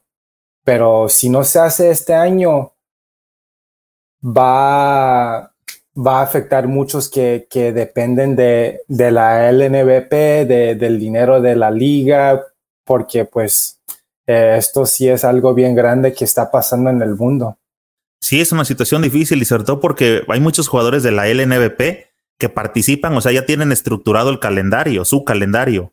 Sí. Voy, a, voy a la Liga de Puerto Rico, vengo a jugar a México, después paso a esta y no, y ya están como todas se me acomodan. Y de pronto que las ligas tengan que hacer un reajuste, pasa a perjudicar este completamente. Todo, ya se está cambiando todo cuando va a empezar la temporada y todo, por eso pues yo yo yo no sé cuándo va cuándo va a empezar la liga y si eh, eh, es algo que, que vamos a tener que, que verlo con, con, mucha seriedad y, y también pues tomarlo en cuenta que, que es más, que, que es más, uh, ¿qué te gusta más? La, la salud o pues lo... Ajá, ¿qué, ¿qué, es prioridad? ¿La salud del juego? Sí. Y, no, pues dime. Eh, pues esa es la cosa que nomás a, anda en la mente, tú sabes, tu salud creo que es lo más importante de la vida y pero también el amor por el juego y, cómo te, eh, cómo este juego te ha dado muchísimo para, para que tu familia salga, salga adelante y todo, pero es algo que sí tienes que tomar en cuenta. César, cuando vienes a jugar a México, ¿te traes a tu señora o solamente te vienes tú a jugar? Digo, porque te la pasas más tiempo también en, en la carretera, este, ¿no? Viajando a las otros. Yo cuando, cuando sí sí, me ha, sí se ha, venido conmigo, pero más que nada uh, es más que yo, que ella se quede acá en la casa y pues son, son cinco meses, seis meses sin, sin ir a la casa y todo eso, pero yo más mejor quiero que se quede más cerquitas a su familia y que esté más confortable. Y, Para que te dé más tranquilidad a ti también, ¿no? Pues sí, eso también, porque cuando te vas a, a, las giras y todo eso y andas fuera por una semana, mi esposa no sabe español y ella no, pues sí le da, ella ve mucho, muchos programas como El Chapo y todo eso y ella piensa que, está, que está pasando todo eso cada, día y todo eso, pero eso no es verdad que te dice, no, cuando dijiste que ibas a Culiacán, que te dijo, no, mi César, allá no, por favor. No, uh, se asustó cuando le dije que iba a ir a, a Ciudad Victoria. Ok. Acá, y pues no, allí había una historia en Ciudad Victoria que había muchas cosas que estaban pasando y, uh, y estaba asustada y no, no, no voy para allá, no voy por allá y, y ya, ya, ya no se quiso venir. Oye, o al contrario, cuando le dijiste, este, ¿sabes qué? Me voy a Culiacán, que te dijo, oye, si llegas a ver, a verlo por ahí, este, que te dé un autógrafo, ¿no? Me lo traes o algo así.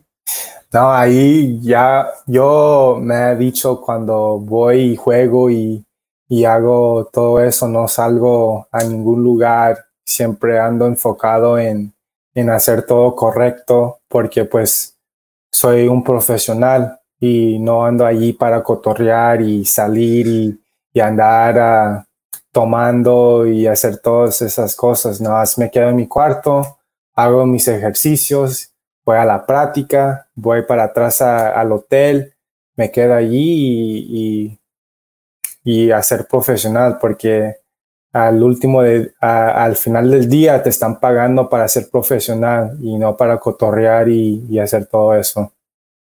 Wow, César, ¿sabes lo que acabas de decir? ¿Estás consciente de lo que dijiste, señor filósofo? Sí, sí, sí, sí.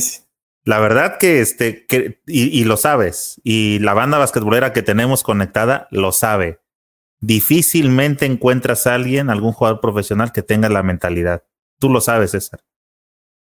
Pues, no, pues. Te ha tocado ver con compañeros, nomás di sí, no me, no me digas nombres, pero es difícil que entiendan que son profesionales y deben de comportarse como tal.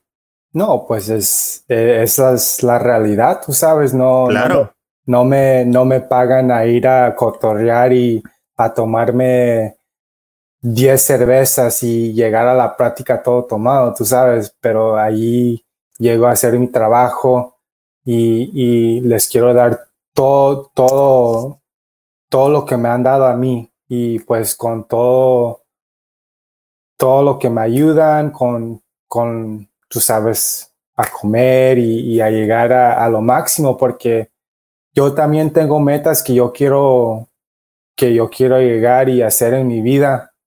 Y yo haciendo eso, no, no creo que llegaría lejos. Y también mi carrera no llegaría tan lejos yendo y hacer todas esas cosas como ir a París y todo eso.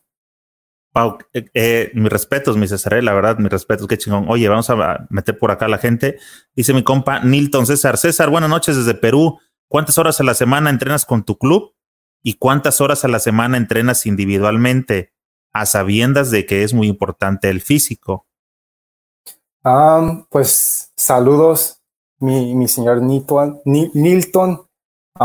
Ahí con el equipo Uh, cuando andaba con Rayos de Hermosillo, ahí entrenábamos un, una vez, pero entrenábamos por como dos horas y media. Pero ahí te tienes uh, para pa que tengas otro ritmo, una rutina y todo eso. Tienes que llegar dos horas antes. Yo cada vez de cada partido, yo le puedes preguntar a, a los que sea. Yo llegaba antes de cada juego dos horas antes y me tiraba mis 200 tiros. Tiraba 200. Para calentar antes del partido, la previa. Ah, sí, antes del partido, antes de, antes de, antes del warm up del equipo. Y pues ahí haces lo que tienes que hacer y después de la práctica te tienes que poner en forma para que uh, en condición y corrías, tú sabes, corría, ¿cómo se dice? Suicides donde tocas la media cancha, llegas para sí, atrás. Zigzag, ajá. Vas y vienes, vas y vienes. Sí, sí. Y haces como 10 de esos, no has para ganarte aire y todo eso, porque cada, en cada lugar donde vas se cambia, se, cambia la altura y todo eso, y te tienes que preparar, no vas para andar mentalmente que aquí ando en forma, aquí ando para hacerle este trabajo. Y nunca sabes, es, es como una mentalidad que yo me lo aseguro que ellos no están, el otro equipo no anda haciendo esto para no más para prepararme, porque cuando ya lleguen ellos, yo no me voy a cansar, ellos se van a cansar primero que yo. Eso es la mentalidad. Wow. Qué eh, buenos este, tips, mi César. ¿eh? ¿eh? por acá, mira, te saluda mi compa Aldo Emanuel. Buenas noches, César. Buenas noches, Aldo. Oye, ahorita que hablabas de acerca de eh, la altura, cuando es más fácil jugar a niveles de playa, ¿no? Cuando andas este, en Culiacán, bueno, están un poco más arriba de la playa, pero son lugares bajos, calurosos, donde desde que llegas estás este, sudando y de pronto ir al, a la Ciudad de México a jugar al Distrito Federal. ¿Qué te dice el pulmón? Ayúdame. un bote de aire, por favor. ¿Dónde venden aire? Sí, allí es, es un, lugar bien difícil en, jugar, pero por eso uh, cuando ya llegas el día antes, antes del juego, ahí te, ahí te tienes que poner a correr un poquito y, que los pulmones se, se, te abran y todo eso, porque um, me recuerdo pues las giras de, Querétaro a, a, la Ciudad de México, ahí nomás te pones a correr, a hacer lo que tienes que hacer. Um, ahí te, te ayuda muchísimo, por eso algunas veces hemos salido con la victoria ya. Te dice mi compa Alex Capitán, ya vente a Capitanes. Los gerentes ya, ya saben. Yo no, solo sé que no sé nada, ¿no? Esto es lo que dijo, lo que dijo el señor Vázquez. Oye, este, bueno, cerramos, César está en Capitanes, vamos a cerrar esta parte de ahí y vamos a, darle más juego por acá a la raza para que empiecen a preguntar, vamos a hablar de básquetbol en general. Este, tiene que ser, eh, hablar, tenemos que hablar, perdón, me pensé varias cosas y estaba leyendo las preguntas, se me fue el rollo. Tenemos que hablar de selección mexicana. ¿Por qué el César Guerrero no está en selección mexicana? ¿Has tenido llamado, César? Nunca, no, nomás la única vez era después de la universidad. Uh, sí me invitaron esta última vez donde, pero pues tenían otras personas en mente. Y uh, pues eso sí, sí me pone con mucha emoción donde todavía tengo que enseñar a todos que sí puedo jugar en nivel nacional, tú sabes. ha jugado en Liga de las Américas, donde con Querétaro, donde, donde jugamos contra, contra Guaros de Lara de Venezuela. sí, contra Sudamérica, equipos sudamericanos. Sí, y contra los equipos de Puerto Rico. Y tenía pues estaba anotando 14 juegos a, cada partido, que pues no muchos lo pueden hacer, es especialmente en Liga de las Américas, donde el nivel es otro nivel que se está llevando el juego de básquet. Y pues a veces pienso como es una cachetada en la, en la cara, como pues, hey, no te vamos a invitar o, o lo que sea. Y espero ya con ese tema y todo eso, espero un día que sí me llamen y que sí me den la oportunidad de, enseñarles a todos que sí puedo jugar en, nivel nacional y, y yo pienso que, que, sí puedo, pues ahí cuando jugamos Liga de las Américas jugamos contra Carlos Arroyo y le ganamos a, a los Leones de Ponce. Y con gran guardia contra Carlos Arroyo, yo creo que puedo jugar contra, contra los que sea. Este, yo tengo una, una, manera particular, César. No, creo que no la comparte a veces mucha gente o a veces sí, pero bueno, este, siempre me ha gustado como ver las cosas de, o bien, no es que me guste, sino que pues, así me dio mi, eh, a entender mi cerebro y así las veo. No sé qué opinas tú, viejo. Este, pero yo, por ejemplo, de lo que percibo de tu tipo de juego, este, para toda la banda que está aquí, por si no lo han visto. A mí en lo particular me, me gusta cómo juega el César. Se me hace un jugador este, serio en su forma de distribuir la bola, porque no te veo que seas como, ¿cómo te puedo decir? Como dar show, no un pase por acá ciegas. O sea, el César es frontal, a tiempo, pase fuerte, seguro, asistencia. ¿Te consideras así?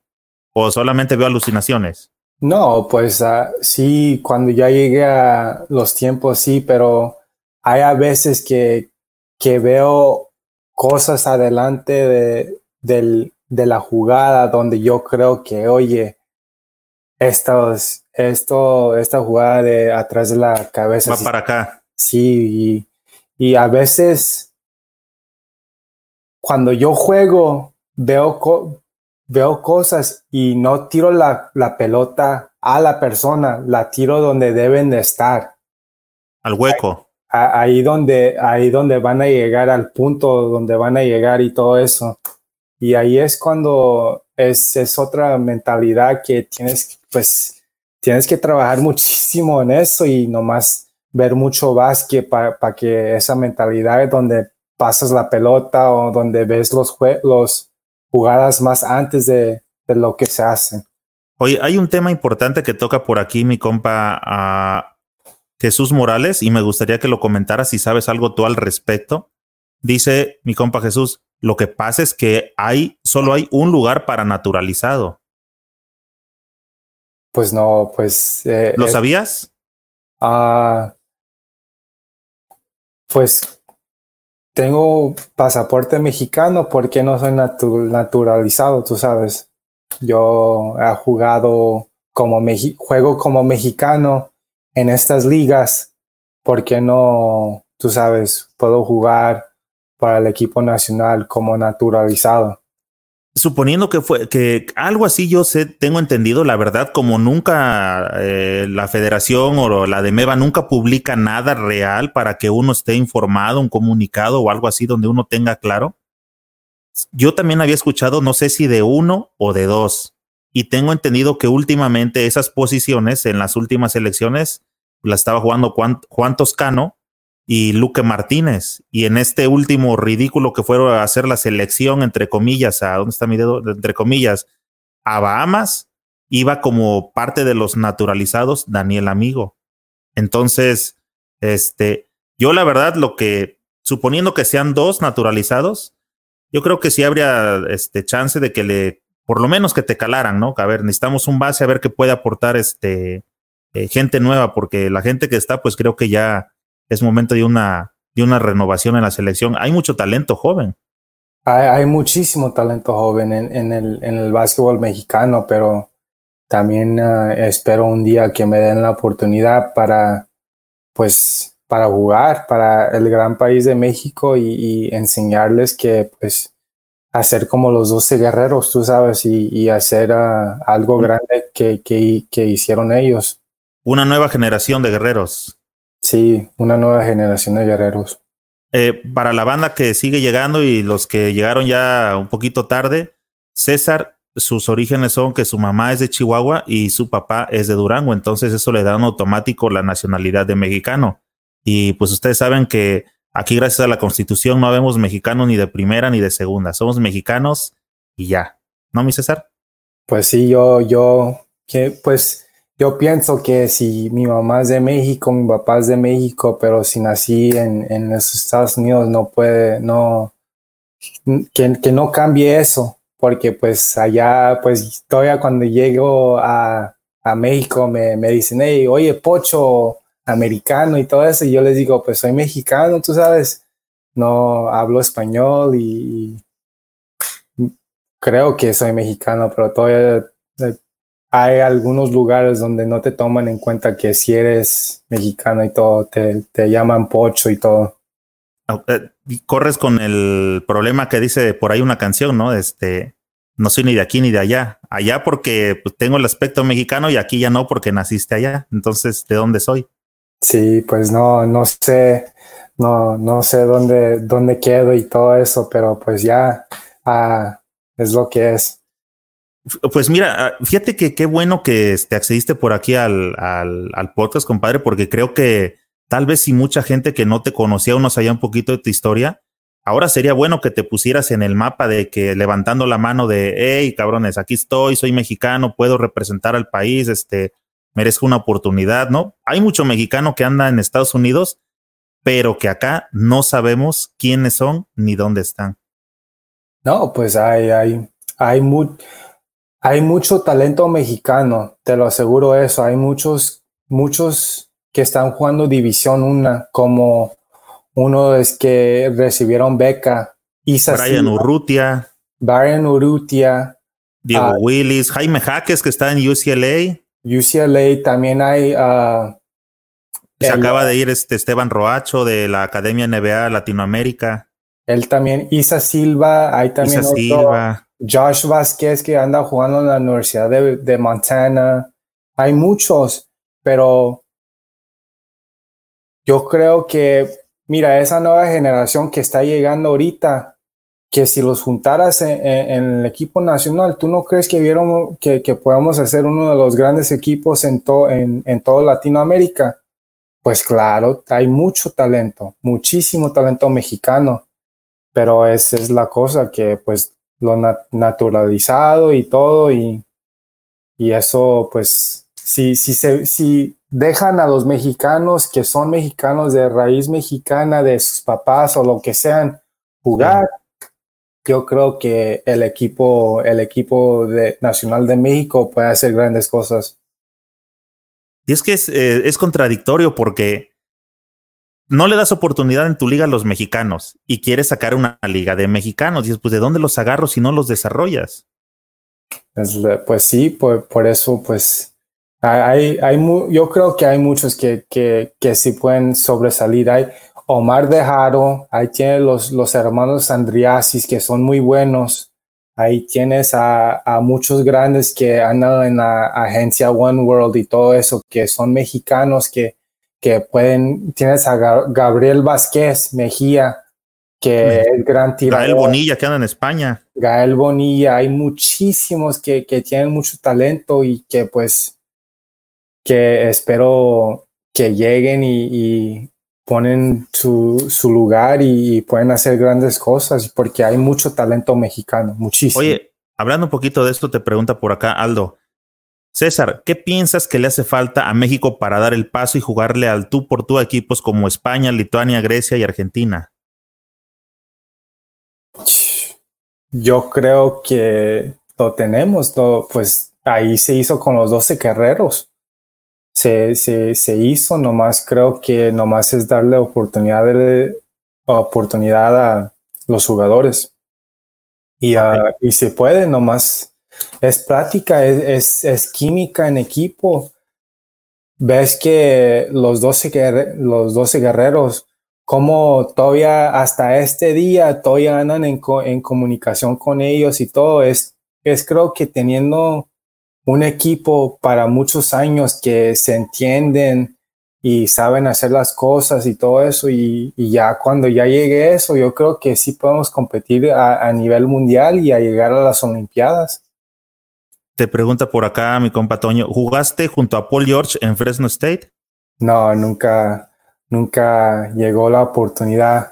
Uh, sí llegó vernos ver en un juego contra la Universidad de Oregon, pero uh, lo conozco, pero nunca, nunca jugué contra él. Uh, déjame checar otra pregunta que te quiero pasar por acá. Dice mi compa arquitectos, así es, solo es un naturalizado, lo ocupó siempre Paul Stoll y después Juan Toscano. Creo que por ahí viene la situación. Creo que sería este cosa que por ahí tu agente, este, mi estimado César, definiera o checaran cuestiones de papeleo realmente cómo está tu, tu situación, porque si tienes acta mexicana, supongo que no debería de, de, de existir alguna bronca, ¿no? La, la nacionalidad entiendo que la tienes por cuestiones de ser hijo de padres mexicanos, pero más no sé si tengas el documento como tal de que esté registrado en el país. Creo que por ahí puede ser eh, la situación. La verdad no sé, pero sería bueno que por ahí si te está checando tu agente, pues que se ponga a desquitar los millones de pesos que, que salen de los Libertadores de Querétaro, compadre. No, no, no. Dice por acá, Alarqui, de hecho, César Guerrero es muy parecido al juego de Paul Stoll. ¿Qué piensas, César? Um, nunca he visto al Paul Stoll jugar. Um, nomás lo entrené con él al, unas veces y él sabe pasar la pelota. Él por eso anda jugando en Europa y anda haciendo grandes cosas, pero cuando lo vi ver jugar una vez, cómo pasa la pelota y cómo mira el juego antes de lo que pasa es, es, una, es una gran cosa. Él, él anda so dime. Él, él me recuerda mucho a Facu Campazo. ¿Le encuentras algo? Cómo pasa la pelota okay. y cómo, cómo maneja y todo eso.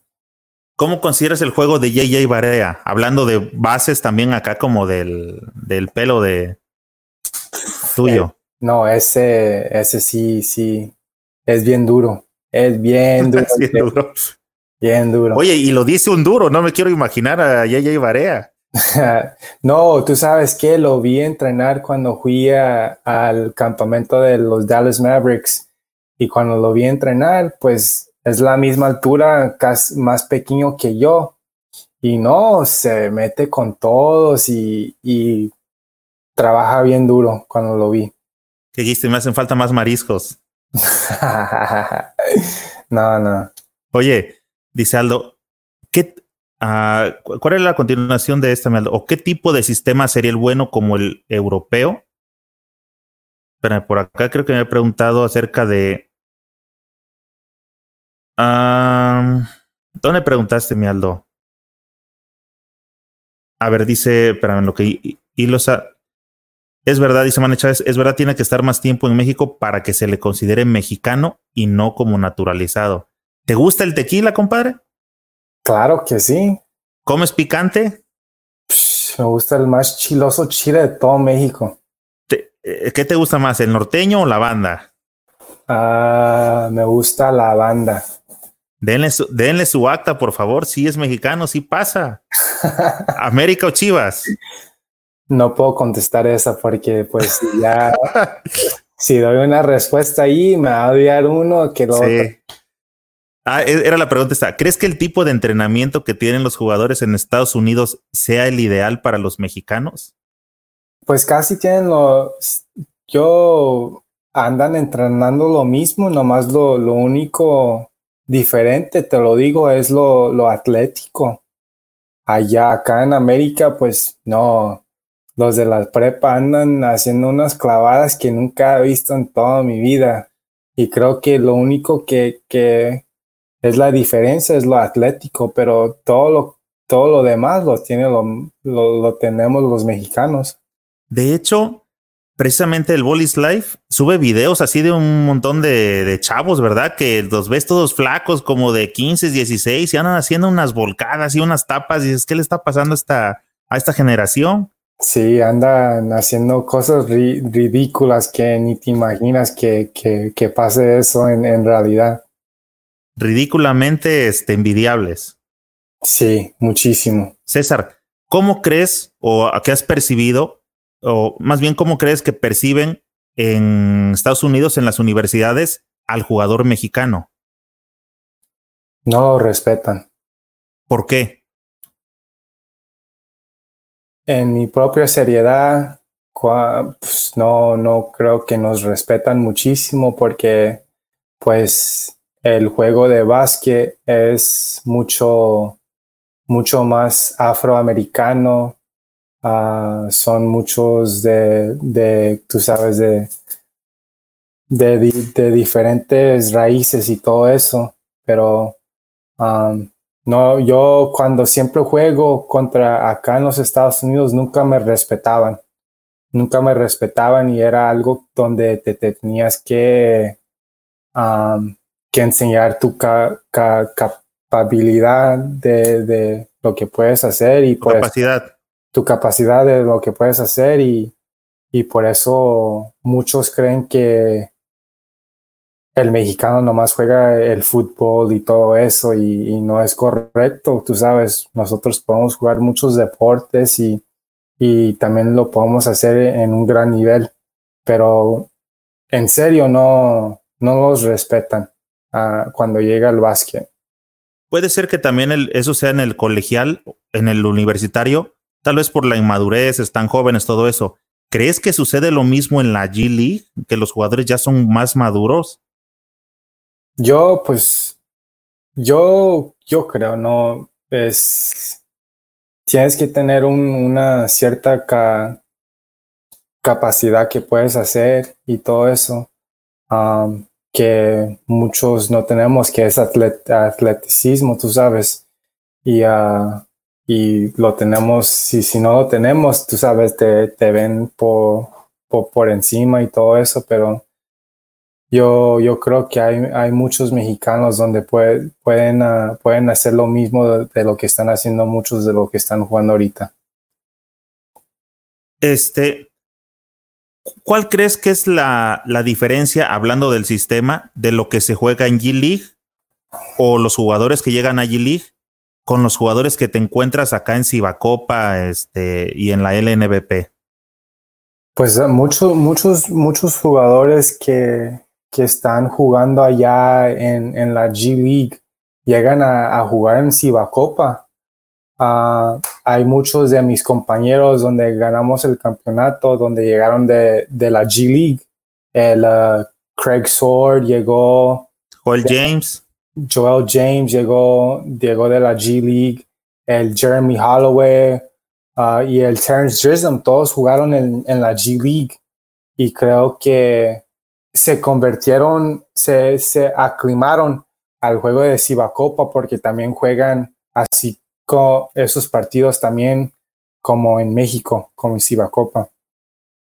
César, eh, si estás eh, clavado, por ejemplo, o tu carta le pertenece a Querétaro, eh, ¿te pasa por la mente como no te gustaría experimentar Europa, China, no sé, Turquía, Argentina?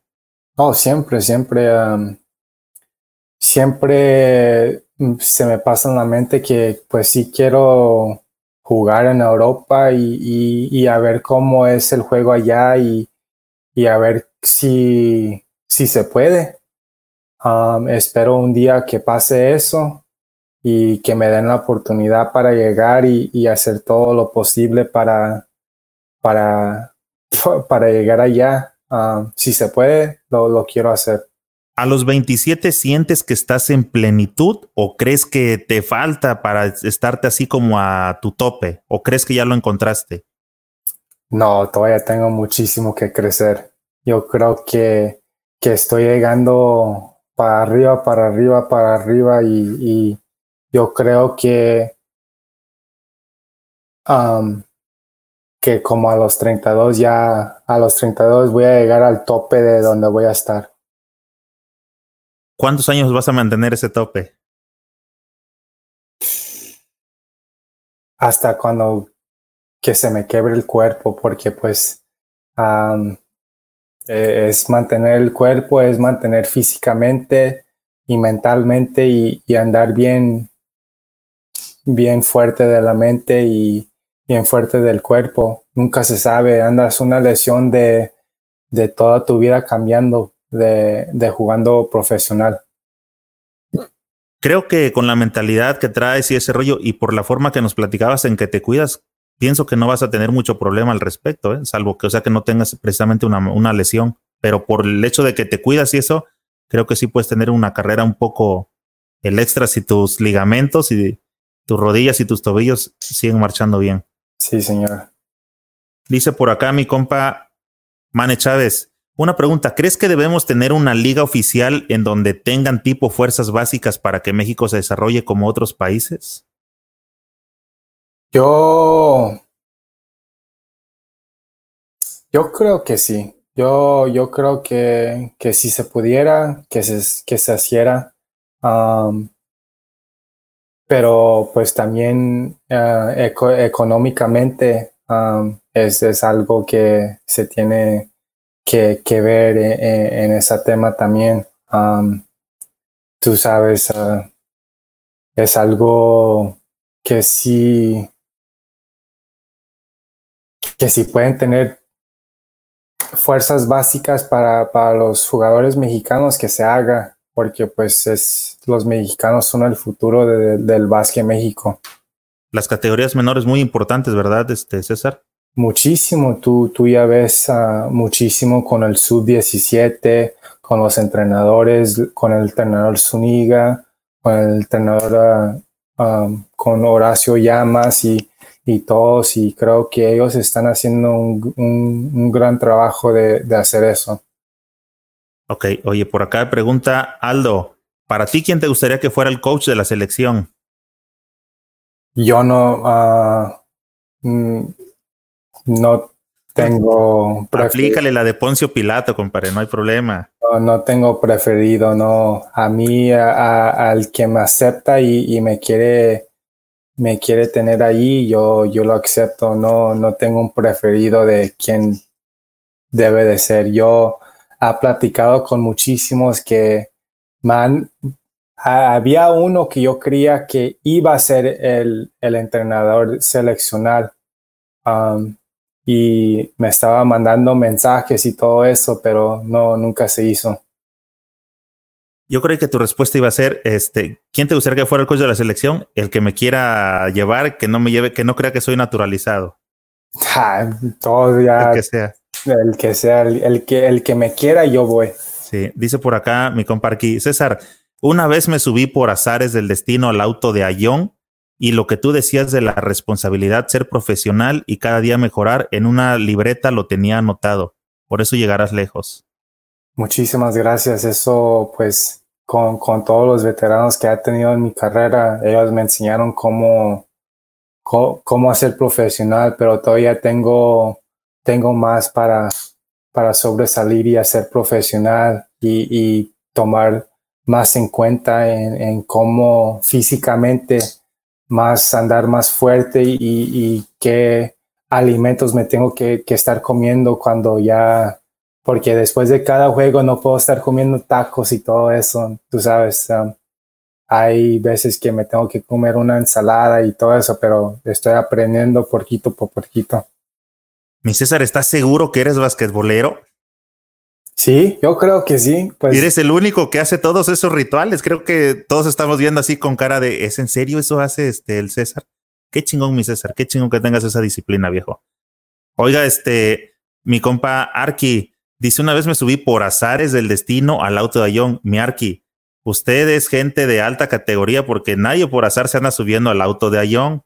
Algo debe de tener usted por acá. A, esos autos no se sube uno nomás porque sí. Dice mi compaldo, ¿con qué nivel comparas a la LNBP? Yo creo que la, la LNBP puede competir con cualquier liga. Um, todo, pues hay mucha, mucho talento en Europa y, todos los ex NBA que va a Europa y, juega por allá. Pero como digo, hay mucho, muchos latinos que, que pueden jugar, que, que nomás no tienen la oportunidad de jugar allá en, en, en estos grandes lugares, pero creo que si se pudiera, creo que la liga es como ahí va con Argentina y, y los demás. Oye, el tema de capitanes, este, ¿te interesaría formar parte? Yo creo que a todos les gustaría formar parte de capitanes con el proyecto que tiene de G-League, ¿verdad?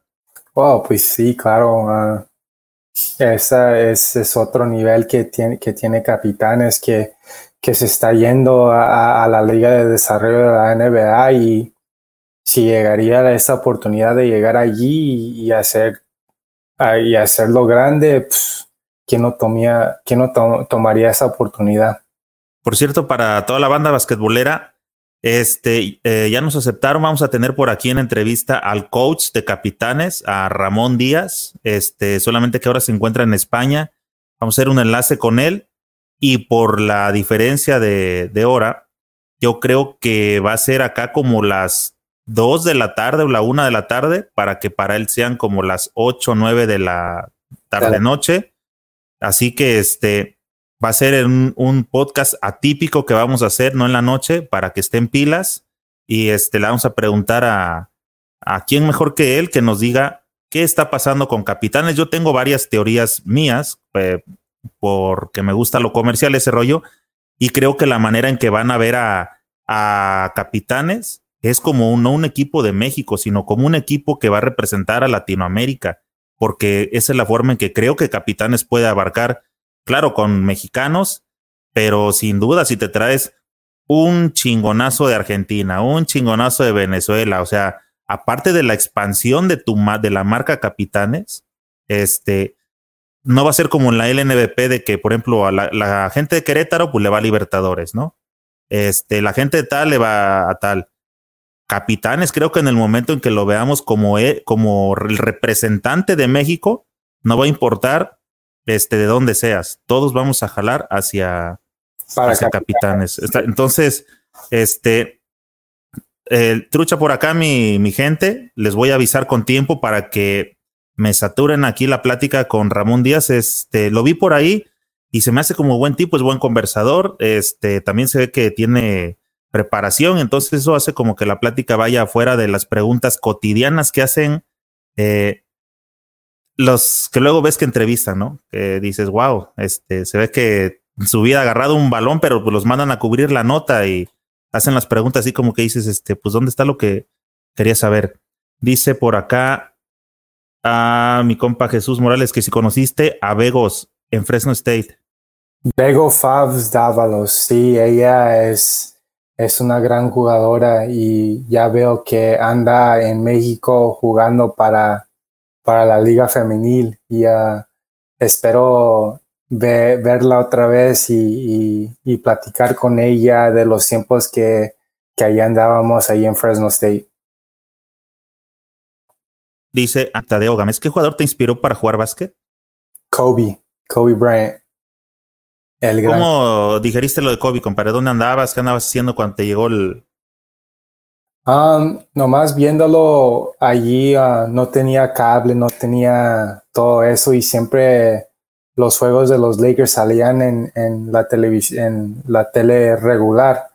Y cada vez que salía el juego, yo me recuerdo a las siete y media de la noche, ahí nomás me quedaba puesto enfrente de la televisión viéndolo y todo lo que hacía, lo, lo que hacía el Kobe era un espectáculo y siempre era, era algo bien entretenido de, de, ver cada vez que jugaba. Mi César, ¿ya viste el último baile? Ah, sí lo he visto. ¿Ya los cuatro capítulos o te quedaste con alguno? No, eh, los he visto los cuatro ya. Ok. César, ¿por qué ahora todos son fans de Pippen? Yo creo que pues el... Yo en toda seriedad yo creo que pues todo, muchos no sabían la historia de Pippen porque siempre andaba en la oscuridad de, de, Jordan y uh, nunca sabían cómo era su historia y todo eso y lo vieron como que era alguien de donde vino del colegio y se hizo una gran gran jugador y todo eso, pero pues yo me recuerdo que mi mamá me compraba los tenis de Pippen también y, y me los compraba, eh, creo que me agarré como dos, dos zapatos de Pippen y de, pues es, es, gran jugador, pero ya muchos están, están viendo. Yo lo comparo a, a alguien como, no sé, como Kawhi Leonard un poquito. ¿Por qué? Eh, ¿Qué, qué le encuentras de similar? Eh, ¿Hablas del juego? Sí, el juego de, de la defensa. Um, más, más la defensa que nada, porque el Kawhi Leonard es. Eh, el Kawhi Leonard es más como es más como Jordan, el Kawhi Leonard. Sí. Porque el, el Kawhi Leonard tiene esa, esa de media, los turnarounds y todo. Es completo, es una máquina, ¿no? Como LeBron también. Es una máquina. Este, ¿cuál es tu modelo de tenis favorito, mi César? ¿Los uh, Kobe? Los Kyries. Los Kyries, ¿son cómodos? Son cómodos, pero los zapatos que uso para la cancha me gustan sentir la cancha. No me gustan los zapatos que tengan mucho goma, suela. Sí, me gustan sentir y, y, cuando estoy haciendo como un cambio de, de lugar y todo, me gusta sentir el suelo. ¿Nunca usaste los Kobe 10?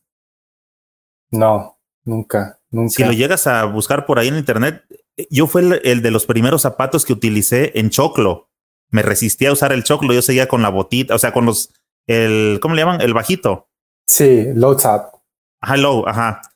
Y yo me resistía, decía, no, mi tobillo y mi tobillo. Y un día me regalaron los Kobe 10. Uh -huh. Son de las mejores experiencias que he tenido. El zapato es muy cómodo y el agarre, la verdad que es muy bueno. Si un día tienes, tienes chance de probarlo para la, para tu entrenamiento, por lo menos, la verdad que está, está bueno. Y no soy fanático de los Kobe, pero ese sí está, está muy bueno. Sí, sí, sí, sí, sí. A, a, a ver si, si me salen, porque ahorita con todo lo, lo, que pasó con el Kobe todo, los precios de los Kobe andan muy altísimos. De hecho, acaba de, acaban de sacar un modelo de Kobe que se llaman los Fury, o Fury, no sé cómo se pronuncia, Furia. No, ¿No los no, has visto? No, no los ha visto. Salieron en un color rojo con amarillo y así como que de primer golpe como que no se me hacen muy agradables. Tal vez en alguna otra combinación se lleguen a ver este. No, pues más. ahí uh, después de esto los, los voy a intentar a, a ver y, y, a ver cómo, cómo son para ver si los, los agarro. ¿Cuál es tu modelo más feo de tenis que has visto?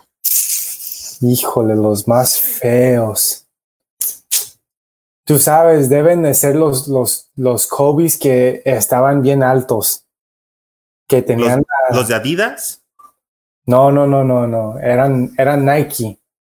Tenían, estaban de arriba, no sé. Que traían como una botita. Sí, sí, sí, sí, no me, uh, no me gustaban. ¿Usas protección para, para los tobillos cuando juegas? Uh, sí me ponen, a veces sí me ponen a... Venda. Venda para, para los juegos y todo eso, porque pues una lesión del tubillo sí se te puede sacar del, del juego por unos dos, tres juegos. Lo que te pasó también ya en este, en Culiacán. Sí, sí, eso. ¿Has usado tobillera o solamente el vendaje? No me gusta la tubillera. Es, es muy gruesa la, la tubillera. No, es la verdad, a lo, a lo larguito. A lo largo del tiempo, digo. Sí, la, el vendaje es, es más, te, te, te, cubre, pero te protege mucho. Ok, mira, acá tendemos a, me gusta atender a toda la banda. Dice mi compa Nilton el, eh, de Perú. César, ¿puedes contarnos un poco más de la experiencia de haber jugado frente a Arroyo? ¿Empezaste nervioso? ¿Luego te, te asentaste o lo tomaste como un reto de jugar al mejor de los eh, mexicanos? Es puertorriqueño Carlos Arroyo, mi César, ¿verdad? Sí, es puertorriqueño. César, ok. ¿Qué, ¿Cómo te sentiste, compadre? ¿Te impuso el nombre de que ya le conocías la trayectoria o algo así? No, yo, yo estaba listo. Yo, yo lo tomé como, como un reto que es que es que ir y, y, a ver qué tiene, a ver si, si me comparo con él y, y, a ver si, si puedo con los grandes y pues se hizo y sí se pudo. Oye, aquí en México sabes que hay un este varios refranes este con picardía, ¿no? Con doble sentido, como el que dice este, eh, ¿para qué me patea la, le patea la reja viendo que el perro es bravo? Sí, no, no, no he oído eso, pero pues pues si soy bravo, tú sabes que si, me pican yo no me, no me voy a sentar y no, pues es, es una persona de grande nombre, no, yo, yo aquí vengo para quitarte tu nombre o, a ver cómo me comparo. Exacto, e, ese es este precisamente ahí es donde aplican ese tipo de refranes. Mira, tengo unas buenas por acá. Este, ¿cómo andas? ¿Tranquilo? ¿Todo bien tu tiempo? ¿Cómo? Tú, de tu tiempo, ¿no? este, que dispones aquí para nosotros, porque nos tardamos? ¿Todo bien? Todo bien, todo bien. Ah, qué chingón. Este, gracias, compadre. Aquí, tío, nos pasamos cotorreando Vázquez. Mira, están saliendo unas preguntas que se me están haciendo, este, como esta. ¿De qué se puede trabajar después de estudiar filosofía? Ah, te puedes convertir en, maestro, pero no es nomás, uh, no es nomás de, de filosofía. Hay, uh, para ser un entrenador de división 1 y todo eso, donde yo también quiero hacer, necesitas tu, necesitas tu diploma en, en, la universidad y si no la tienes, pues no puedes convertirte en un entrenador. Pero puedes aplicar todo de la filosofía en, todo de la vida, tú sabes. Tengo un gran, uh, ¿cómo se dice? Un gran saying que se dice seize the moment que, que, es algo que pues tienes que tomar todo, todo el día que, que tienes que vivir tu vida al 100 cada vez. Y uh, pues es algo que, que vivo por cada, cada día.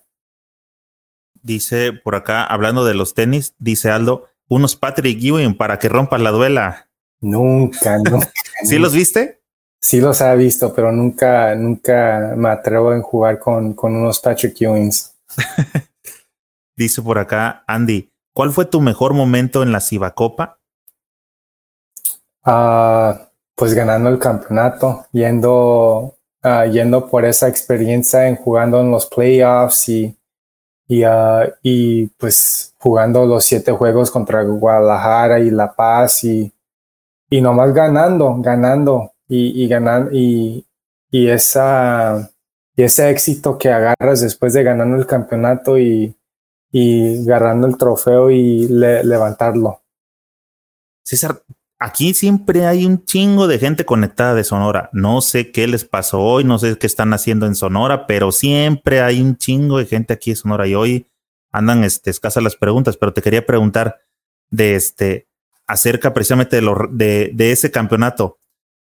¿no consideras, o bueno, yo considero más bien, que ese campeonato casi, casi ganaron media, medio trofeo el día que le sacaron la serie a Jalisco, porque ya vi que los partidos estuvieron más flojones con mantarrayas. ¿Es así o, cuál, o qué percibiste tú? No, yo creo que después del juego, del juego 5 contra Mantarrayas, allá en su casa, donde nos podían sacar de, de todo, de, de, de, los playoffs y todo eso, y se habían ganado el campeonato. Uh, me recuerdo, sinceramente, el juego 4, después del juego allá en La Paz, nos estábamos yendo ya al hotel y todo, y sacaron los cohetes. Y como me encabronó muchísimo cuando sacaron los cohetes y como ganaron una gran cosa, me encabronó muchísimo. Llegué al quinto juego y, les dije a todos, esto no pasa acá. Si los van a ganar, los van a ganar en Hermosillo. Y no, ganamos el quinto juego, ganamos el sexto y ganamos el, el séptimo. Y ahí es cuando pasó todo. Viste que ya tenían listo todo este, la fiesta, ¿no? Y aquí ya quedaron estos compas. tenían todo, todo listo y me encabronaron muchísimo. y yo con todo el equipo, ahí nos dijeron el coach, uh, hey, ¿viste cómo se están portando? Como si ya ganaron el campeonato y pues ya todos se encabronaron. Oye, dice por acá Aldo que si puedes decir en dónde se paga mejor, si va Copa o el NBP. Creo que también depende de las negociaciones que hagan, ¿no? Porque este, pues ahí está Pippen. La NBA paga mucho mejor, pero Pippen no se supo vender, ¿no? No, pagan bien en, las dos ligas. Pagan muy bien en las dos ligas. Oye, si Bacopa es una liga intensa, ¿verdad? Es corta, pero como decías hace rato, hay cuatro o cinco partidos por semana, más la carretera. La carretera, tienes que ir de visita y, y, hacer todo eso, pero sí es, es, es, algo bien intenso. Compadre, ¿cuál es el tapón más humillante que le han puesto al César Guerrero? El tapón. La tapa, la gorra, ¿a dónde, mosquito? Híjole, creo que era en la universidad. era contra, contra la Universidad de Utah cuando estamos en la, en la NCAA, en el March Madness, y estamos jugando contra Kyle Kuzma. Y uh, fui para una gira y todo eso, y no, me, me... ¿Quién te atoró Kuzma? No, era alguien que está jugando para los Raptors ahorita, se llama Jacobo Portel o algo así, Jacob Purtle. Oye, y, y Kuzma en esos tiempos que lo sacaste ahorita al tema, sí se le veía, o sea, sí destacaba ya bastante en la G League. Ah, en un colegial me dijiste, ¿verdad? Sí, en el colegial sí se notaba muchísimo él. Uh, puedes, puedes, uh, notas que las diferencias de, de todos los, los, los, demás jugadores y ves que, pues, hacen otras cosas que otros no pueden eh, a, a, ese nivel y sabes quién, quiénes van a seguir adelante y todo y, y pues él lo tiene. Oye, César, yo aquí en el canal voy subiendo algunos videos que voy encontrando. Eh, sigo algunas ligas de arbitraje y subo al canal este videos y les pongo este ¿qué es? ¿Viola o pasos? Y en los comentarios ahí te cuento cuántas este, discrepancias hay, o sea, cada quien opinando, viendo cosas diferentes sobre una misma jugada. A lo que voy es, cada vez los, los chavos están haciendo, están jugando con, lo, con las inercias entre pasito europeo y dos vueltas y te ponen a dudar si están haciendo paso cero, si no lo están haciendo, porque cada vez los movimientos son diferentes a lo que estamos acostumbrados a ver.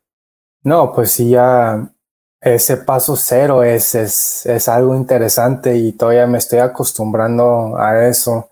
Y, a, y ahorita con la cuarentena y todo eso, ando en la yarda atrás con, con, mi, con mi cancha y todo eso y ando trabajando en ese paso cero para tener más, más avance en cuando voy a hacer mis giras y todo eso.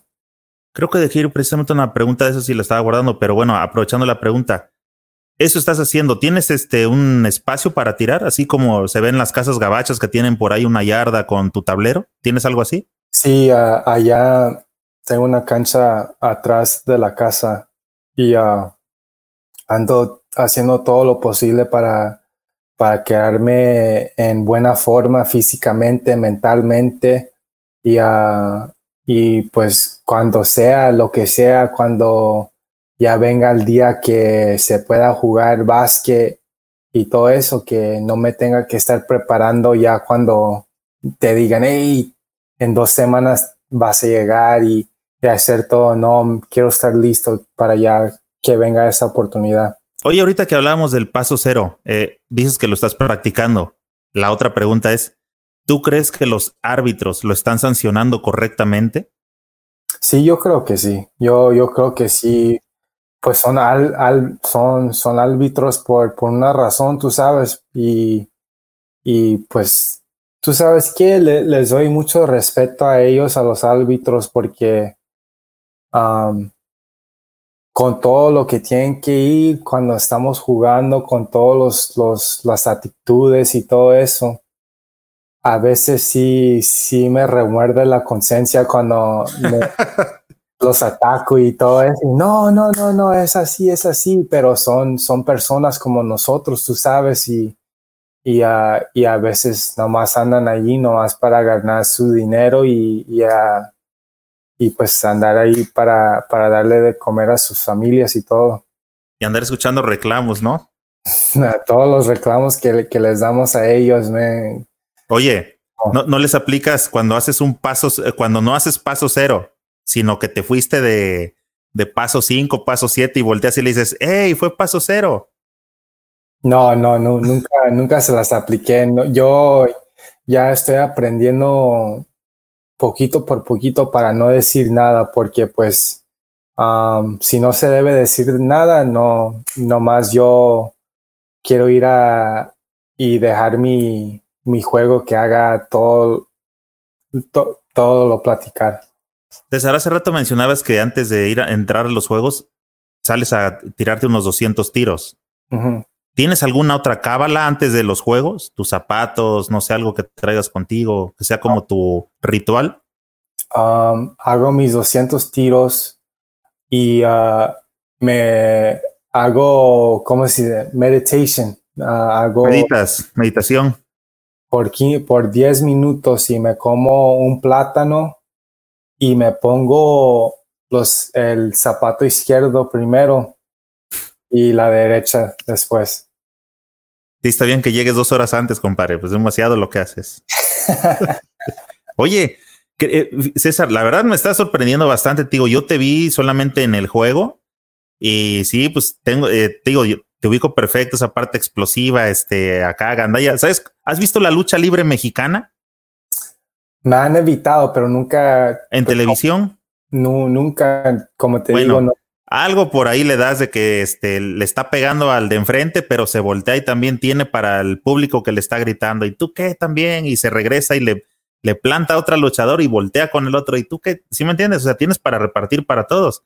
Pero ahorita con la conversación,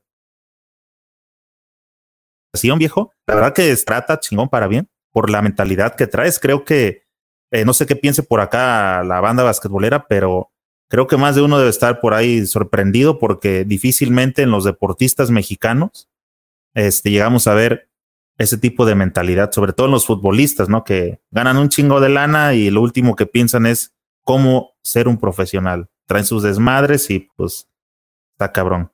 Sigo con otras eh, preguntitas por allá. Te pregunté si habrá tiro de cuatro, quedamos que no. ¿Quién es tu jugador favorito de la NBA? Mi jugador favorito de la NBA ahorita debe de ser, híjole, tengo varios, pero el... Eso te iba a preguntar, César, ¿eres de, de jugadores o de equipo? ¿Tienes equipo favorito? Pues, ah, pues nací en Los Ángeles, California, o me gustan los Lakers. Ah, le vas a los Clippers. Los Lakers. los Lakers. Me gustan los Lakers muchísimo, pero Um, los jugadores que me gustan ver muchísimo uh, son como Steph Curry, Chris Paul y uh, Damian Lillard. Ok. Este, y de los bases viejos. Los bases viejos debe de ser Steve Nash o Jason Kidd. Ok. Eh, ¿Jordan o LeBron? Jordan. ¿Doncic o Antetokounmpo? Antetokounmpo. ¿Magic o Iverson? Iverson. ¿Kyrie o Curry? Curry. ¿Nájera o Ayón? Los dos. Es diplomático. ¿El, ¿El último baile o Space Jam? Space Jam. ¿Space Jam o Coach Carter? Coach Carter. Ah, ¿Hermosillo o Querétaro? Los dos. te, aplicas, ¿eh? Oye, aquí en México hay una palabra que se llama gusto culposo. No sé si la agarres. Es como este algo que te da pena, pero que disfrutas hacer, ¿no? Algún artista o algo así. ¿Cuál es tu, cuál es tu gusto culposo? Que digas, ay, me da penita que sepan, pero pues eso me gusta. Híjole. Me gusta la música electrónica. Bueno, pero no, no va por ahí. Este, ¿a quién de los jugadores de, de Rayos y de Libertadores, aquí en México se dice, traes de hijo? Así como que te lo andas chamaqueando todo el rato ahí en, la, en los interescuadras y así. A ninguno, tú sabes. Yo. Respetuoso. Te vamos a dar un diploma por tanto respeto, compadre. No, en serio, pues en serio, no, nunca les falto al respeto a ninguno. Tú sabes, si les preguntas, yo me comporto bien con todos, no ando como tú eres el rookie, yo me voy a portar así contigo, no, no. Te voy a rapar y tráete los, las aguas y, ¿no? Eh, eso, eso sí me remuerde la conciencia porque yo ya sé que no ¿Te la aplicaron? En Fuerza Regia sí me la aplicaron y me, me enojé muchísimo. ¿Qué te hicieron? ¿Te raparon? Me raparon, me raparon y me enojé muchísimo. Tenía el pelo todo con moco de gorila y todo eso. y no, ve, lávate, el, ve, lávate la, el pelo y todo. Y no, me raparon y no, sí me enojé muchísimo. ¿Quién fue, compadre, el que te, este, te ajustició? Ah, Siempre es uno de los más viejos los que ponen el desorden. Pues eran todos los veteranos, eran el Andy Panco, el Héctor Hernández, el Gabriel Girón, el Carlos Rivera, ahí tomaron su turno para quitarme el pelo. De a poquito se repartieron tu melena. Sí, sí, todos. ¿Solamente fue la rapada o algo más de novateada? No, no más la rapada, porque lo demás, lo que me estaban haciendo hacer y todo eso, no, no me iba a dejar hacer. ah, querían más. Oh, muchísimo más, pero no, no iba a dejar eso pasar. Dice por acá eh, mi compa Jesús Morales, ¿sabes quién es Arturo Guerrero? Ah, un jugador histórico para, para México que va a salir en la, en la sala de fama para todo FIBA. Exacto, junto con Manuel Raga. Dice, me hubiera gustado jugar como Me hubiera gustado jugar como... Híjole. Mm, Steph Curry. si no fuera basquetbolero, ¿jugaría? Béisbol. ¿Foul y cuenta o mejor un triple? Ah, mm, Fali cuenta. ¿Tu jugador favorito de México? Mi jugador favorito de todo México. César Guerrero. ¿Cuál sería tu cinco ideal de México de lo que ha existido hasta ahorita? Yo a guardia, el 2 a Juan Toscano, el 3 a dame en el 3, dame híjole. Dame Eduard, no. El 3, híjole. Orlando Méndez Valdés Me das a Lorenzo Mata al 4 y Gustavo Ayón en el 5. Ok. Es dinámico tu equipo, ¿va? Uh, small ball. Chingón. Oye, dame tu 5 mexicano para dentro de cuatro años. Mi 5 mexicano. De... Para la próxima, estos Juegos Olímpicos ya bailamos. Los que siguen. Dame tus, ¿cuál sería tu ideal? ¿A quién ves? Yo veo. Híjole, ni sé quién están en el equipo nacional ahorita. Pero si yo tenía la decisión. Hmm, Israel Gutiérrez. Uh, veo al Edgar Garibay. Yo veo al Juan Toscano a Lucas Martínez, al Alex Pérez y a mí. ¿Dennis Rodman o Draymond Green? Dennis Rodman. Sin bronca, ¿verdad? Sin bronca. Déjame, me salto unas porque por aquí te voy a complicar la vida. No, de, ¿Cuál ha sido tu mayor cantidad de puntos en un juego? A 72. ¿Eso es de los 200 tiros que calientas? No, en, en eh, era cuando tenía, jugué en un juego de YMCA y uh, era de entre otros, eh, era en una liga y pues no me podían parar, era el más rápido y eché 72. Me recuerdo mi, en el 8 grado, antes de irme a la prepa, um, había una liga católica que uh, que en el campeonato vas y jugabas en el Staples Center y ahí en ese juego anoté 72 puntos en el Staples Center. Wow, ¿tienes algunas fotos todavía de esos sí, del día que acudiste? Uh, tengo fotos, sí, tengo ahí, uh, espero ahí en el Instagram a ponerlos. ¿Y qué tal te, este, te, se siente la energía de estar en ese lugar? De, este, ¿Impone? es, es diferente a andar allí todo eso. Um, es pues el estadio, el Staples Center andaba muy grande y todo, pero pues ahí uh, tienes que tomar, uh, tomar lo que, lo, lo que es y, y hacer, y, y hacerlo mejor. Dice Aldo, ¿tú te compras tus propios tenis o te apoya el equipo donde juegas? No, no, nunca los apoyo con los, con los zapatos y todo. Yo siempre los tengo que agarrar yo de mi propia manera. Eh, aún la LNBP y este y Copa no te uniforman así como que toma tu maleta, esto la ropa de viaje, la maleta del equipo, ¿no? ¿No es así? Ah pues cuando yo he llegado, sí te dan cosas de, del equipo y todo, donde te tienes que ponerte para entrevistas y todo eso, pero cuando no te dan muchas cosas de lo que digas. Uh, ¿Maletas no te dan? No, no.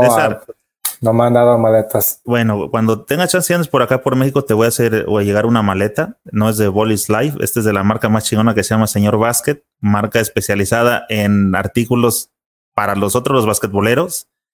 Este, le estoy poniendo como algunos detalles que sabemos que funcionan para nosotros, ¿sí me entiendes? Porque hay, por ejemplo, maletas, pues yo utilizo, que de pronto quieres meterle tus tenis al saquito ese que viene adentro, que donde viene la ropa mojada, ¿sí sabes cuál? Sí, sí, sí, sí, sí. Ok. Y le metes tus tenis y los tenis no entran. Y eso que yo no soy del número tan grande, o sea, soy del 12 americano, 10, 10 mexicano. ¿Tú qué número eres? ¿Por ahí vas? Ahí el 10, el 10 mexicano. Ah, ok. Y luego de pronto ya no caben, entonces estoy haciendo como una maleta un poco más grandecita que quepa el balón, tu celular y acá este, ¿sabes? Por ahí te voy a hacer llegar algo para que des el visto bueno. ¿Te late? Gracias. Va. Oye, ¿de qué artista comprarías un CD original? de Tupac. Ok. Bueno, te iba a preguntar por aquí algunas que tenía, pero no, ya, ya me acordé que eres casado y eres bien portado y este no queremos entrar en, en detalles. Creo que están mirando ahorita. Sí. Este, saludos, señora. Qué este buen partido se llevó. G-League o trotar por el mundo, mi César. La G-League. G-League. Entonces, Turquía y todo lo que hablamos, la este, Endesa, ya no. No, pues sí, pues sí se puede, pero ha, ha visto que si tienes paciencia en la G League, cosas grandes sí. pueden pasar. Fíjate que yo tengo pendiente por ahí hacer un especial, pero he, he, visto que hay bastantes jugadores de que están alimentando constantemente a los equipos de este, a los de NBA, ¿verdad? De la G League, de las filiales. Sí, muchísimos. Precisamente hoy veía un video de Taco Fall que anda con la filial de Celtics uh -huh. y está rotando con el contrato de dos vías. Ah, ¿Lo has visto de cerca, Taco Fall? ¿Te ha tocado por ahí en alguna ocasión? Nunca. Um, el único que, que, ha visto que es cerca de, de él uh, jugó en la LNBP este año, Mamadou. Ah, sí, el otro grandote. Sí. Oye, ¿te ha tocado ver por ahí de cerca a un jugador que en lo personal me gusta mucho y que también es hijo de madre mexicana, a Devin Booker? Sí, sí, uh, sí, um, ha, ha cruzado con él uh, y uh, no ha platicado así con él, pero sí ha cruzado lugar. Palabra. Sí, palabra. ¿Qué tal? Buena persona, ¿cómo lo sientes? Es, es, gran, es gran persona. Siempre todos los jugadores de la NBA son grandes personas.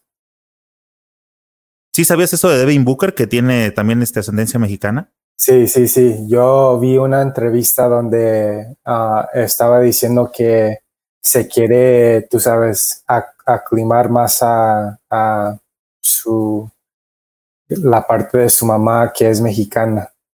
Sí, su nombre correcto es Devin Armani Booker Gutiérrez. Híjole, es un Gutiérrez. Es Gutiérrez. ¿Tú también? No, no, no, no. Soy, okay. soy César Guerrero. ¿Y el otro? ¿Tu otro apellido? Uh, Vázquez. Vázquez, ok. A mí en lo personal me gusta mucho este eh, Devin Booker. Es un, yo le digo el francotirador, ese cabrón mete de todas, todas. 70 puntos en un juego. En un juego, sí. Yo le doy seguimiento. Fíjate que un, eh, al inicio de la temporada me estaba gustando cómo estaban jugando los, los soles de Phoenix. Se sí. complementaron con la llegada de Ricky. De Ricky Rubio, sí, hicieron muy bien todo.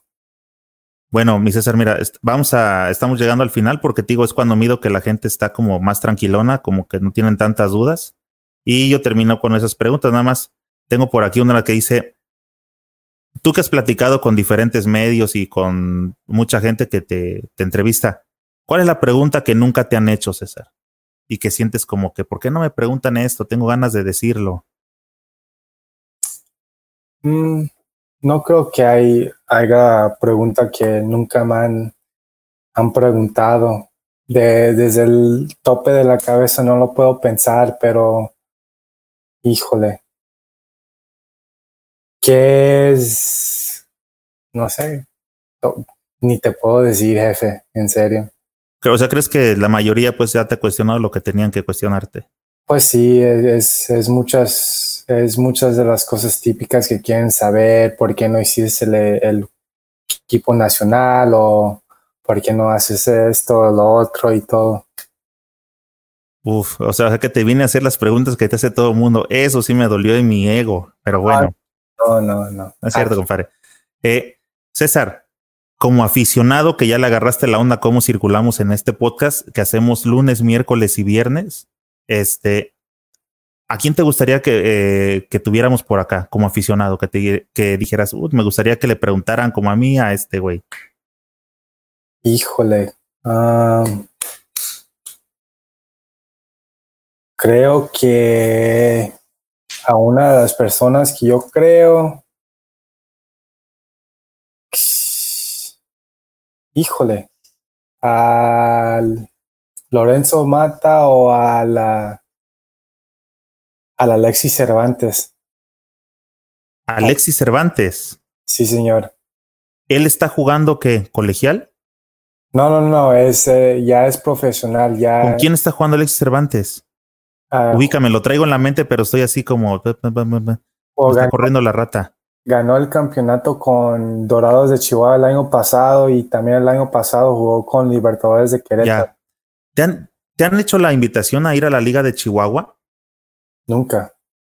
Bueno, pero con los rollos que trae ahorita el NDP seguramente te la van a ofrecer porque están en, en paz, ellos son socios ahorita. Así que creo que vas a ir allá. Sabes de esa liga, supongo, ¿verdad? Sí, sí, sí, siempre he oído. Siempre me han preguntado si me han ofrecido algo, pero nunca me han dicho nada de, de si quiero jugar con ellos o...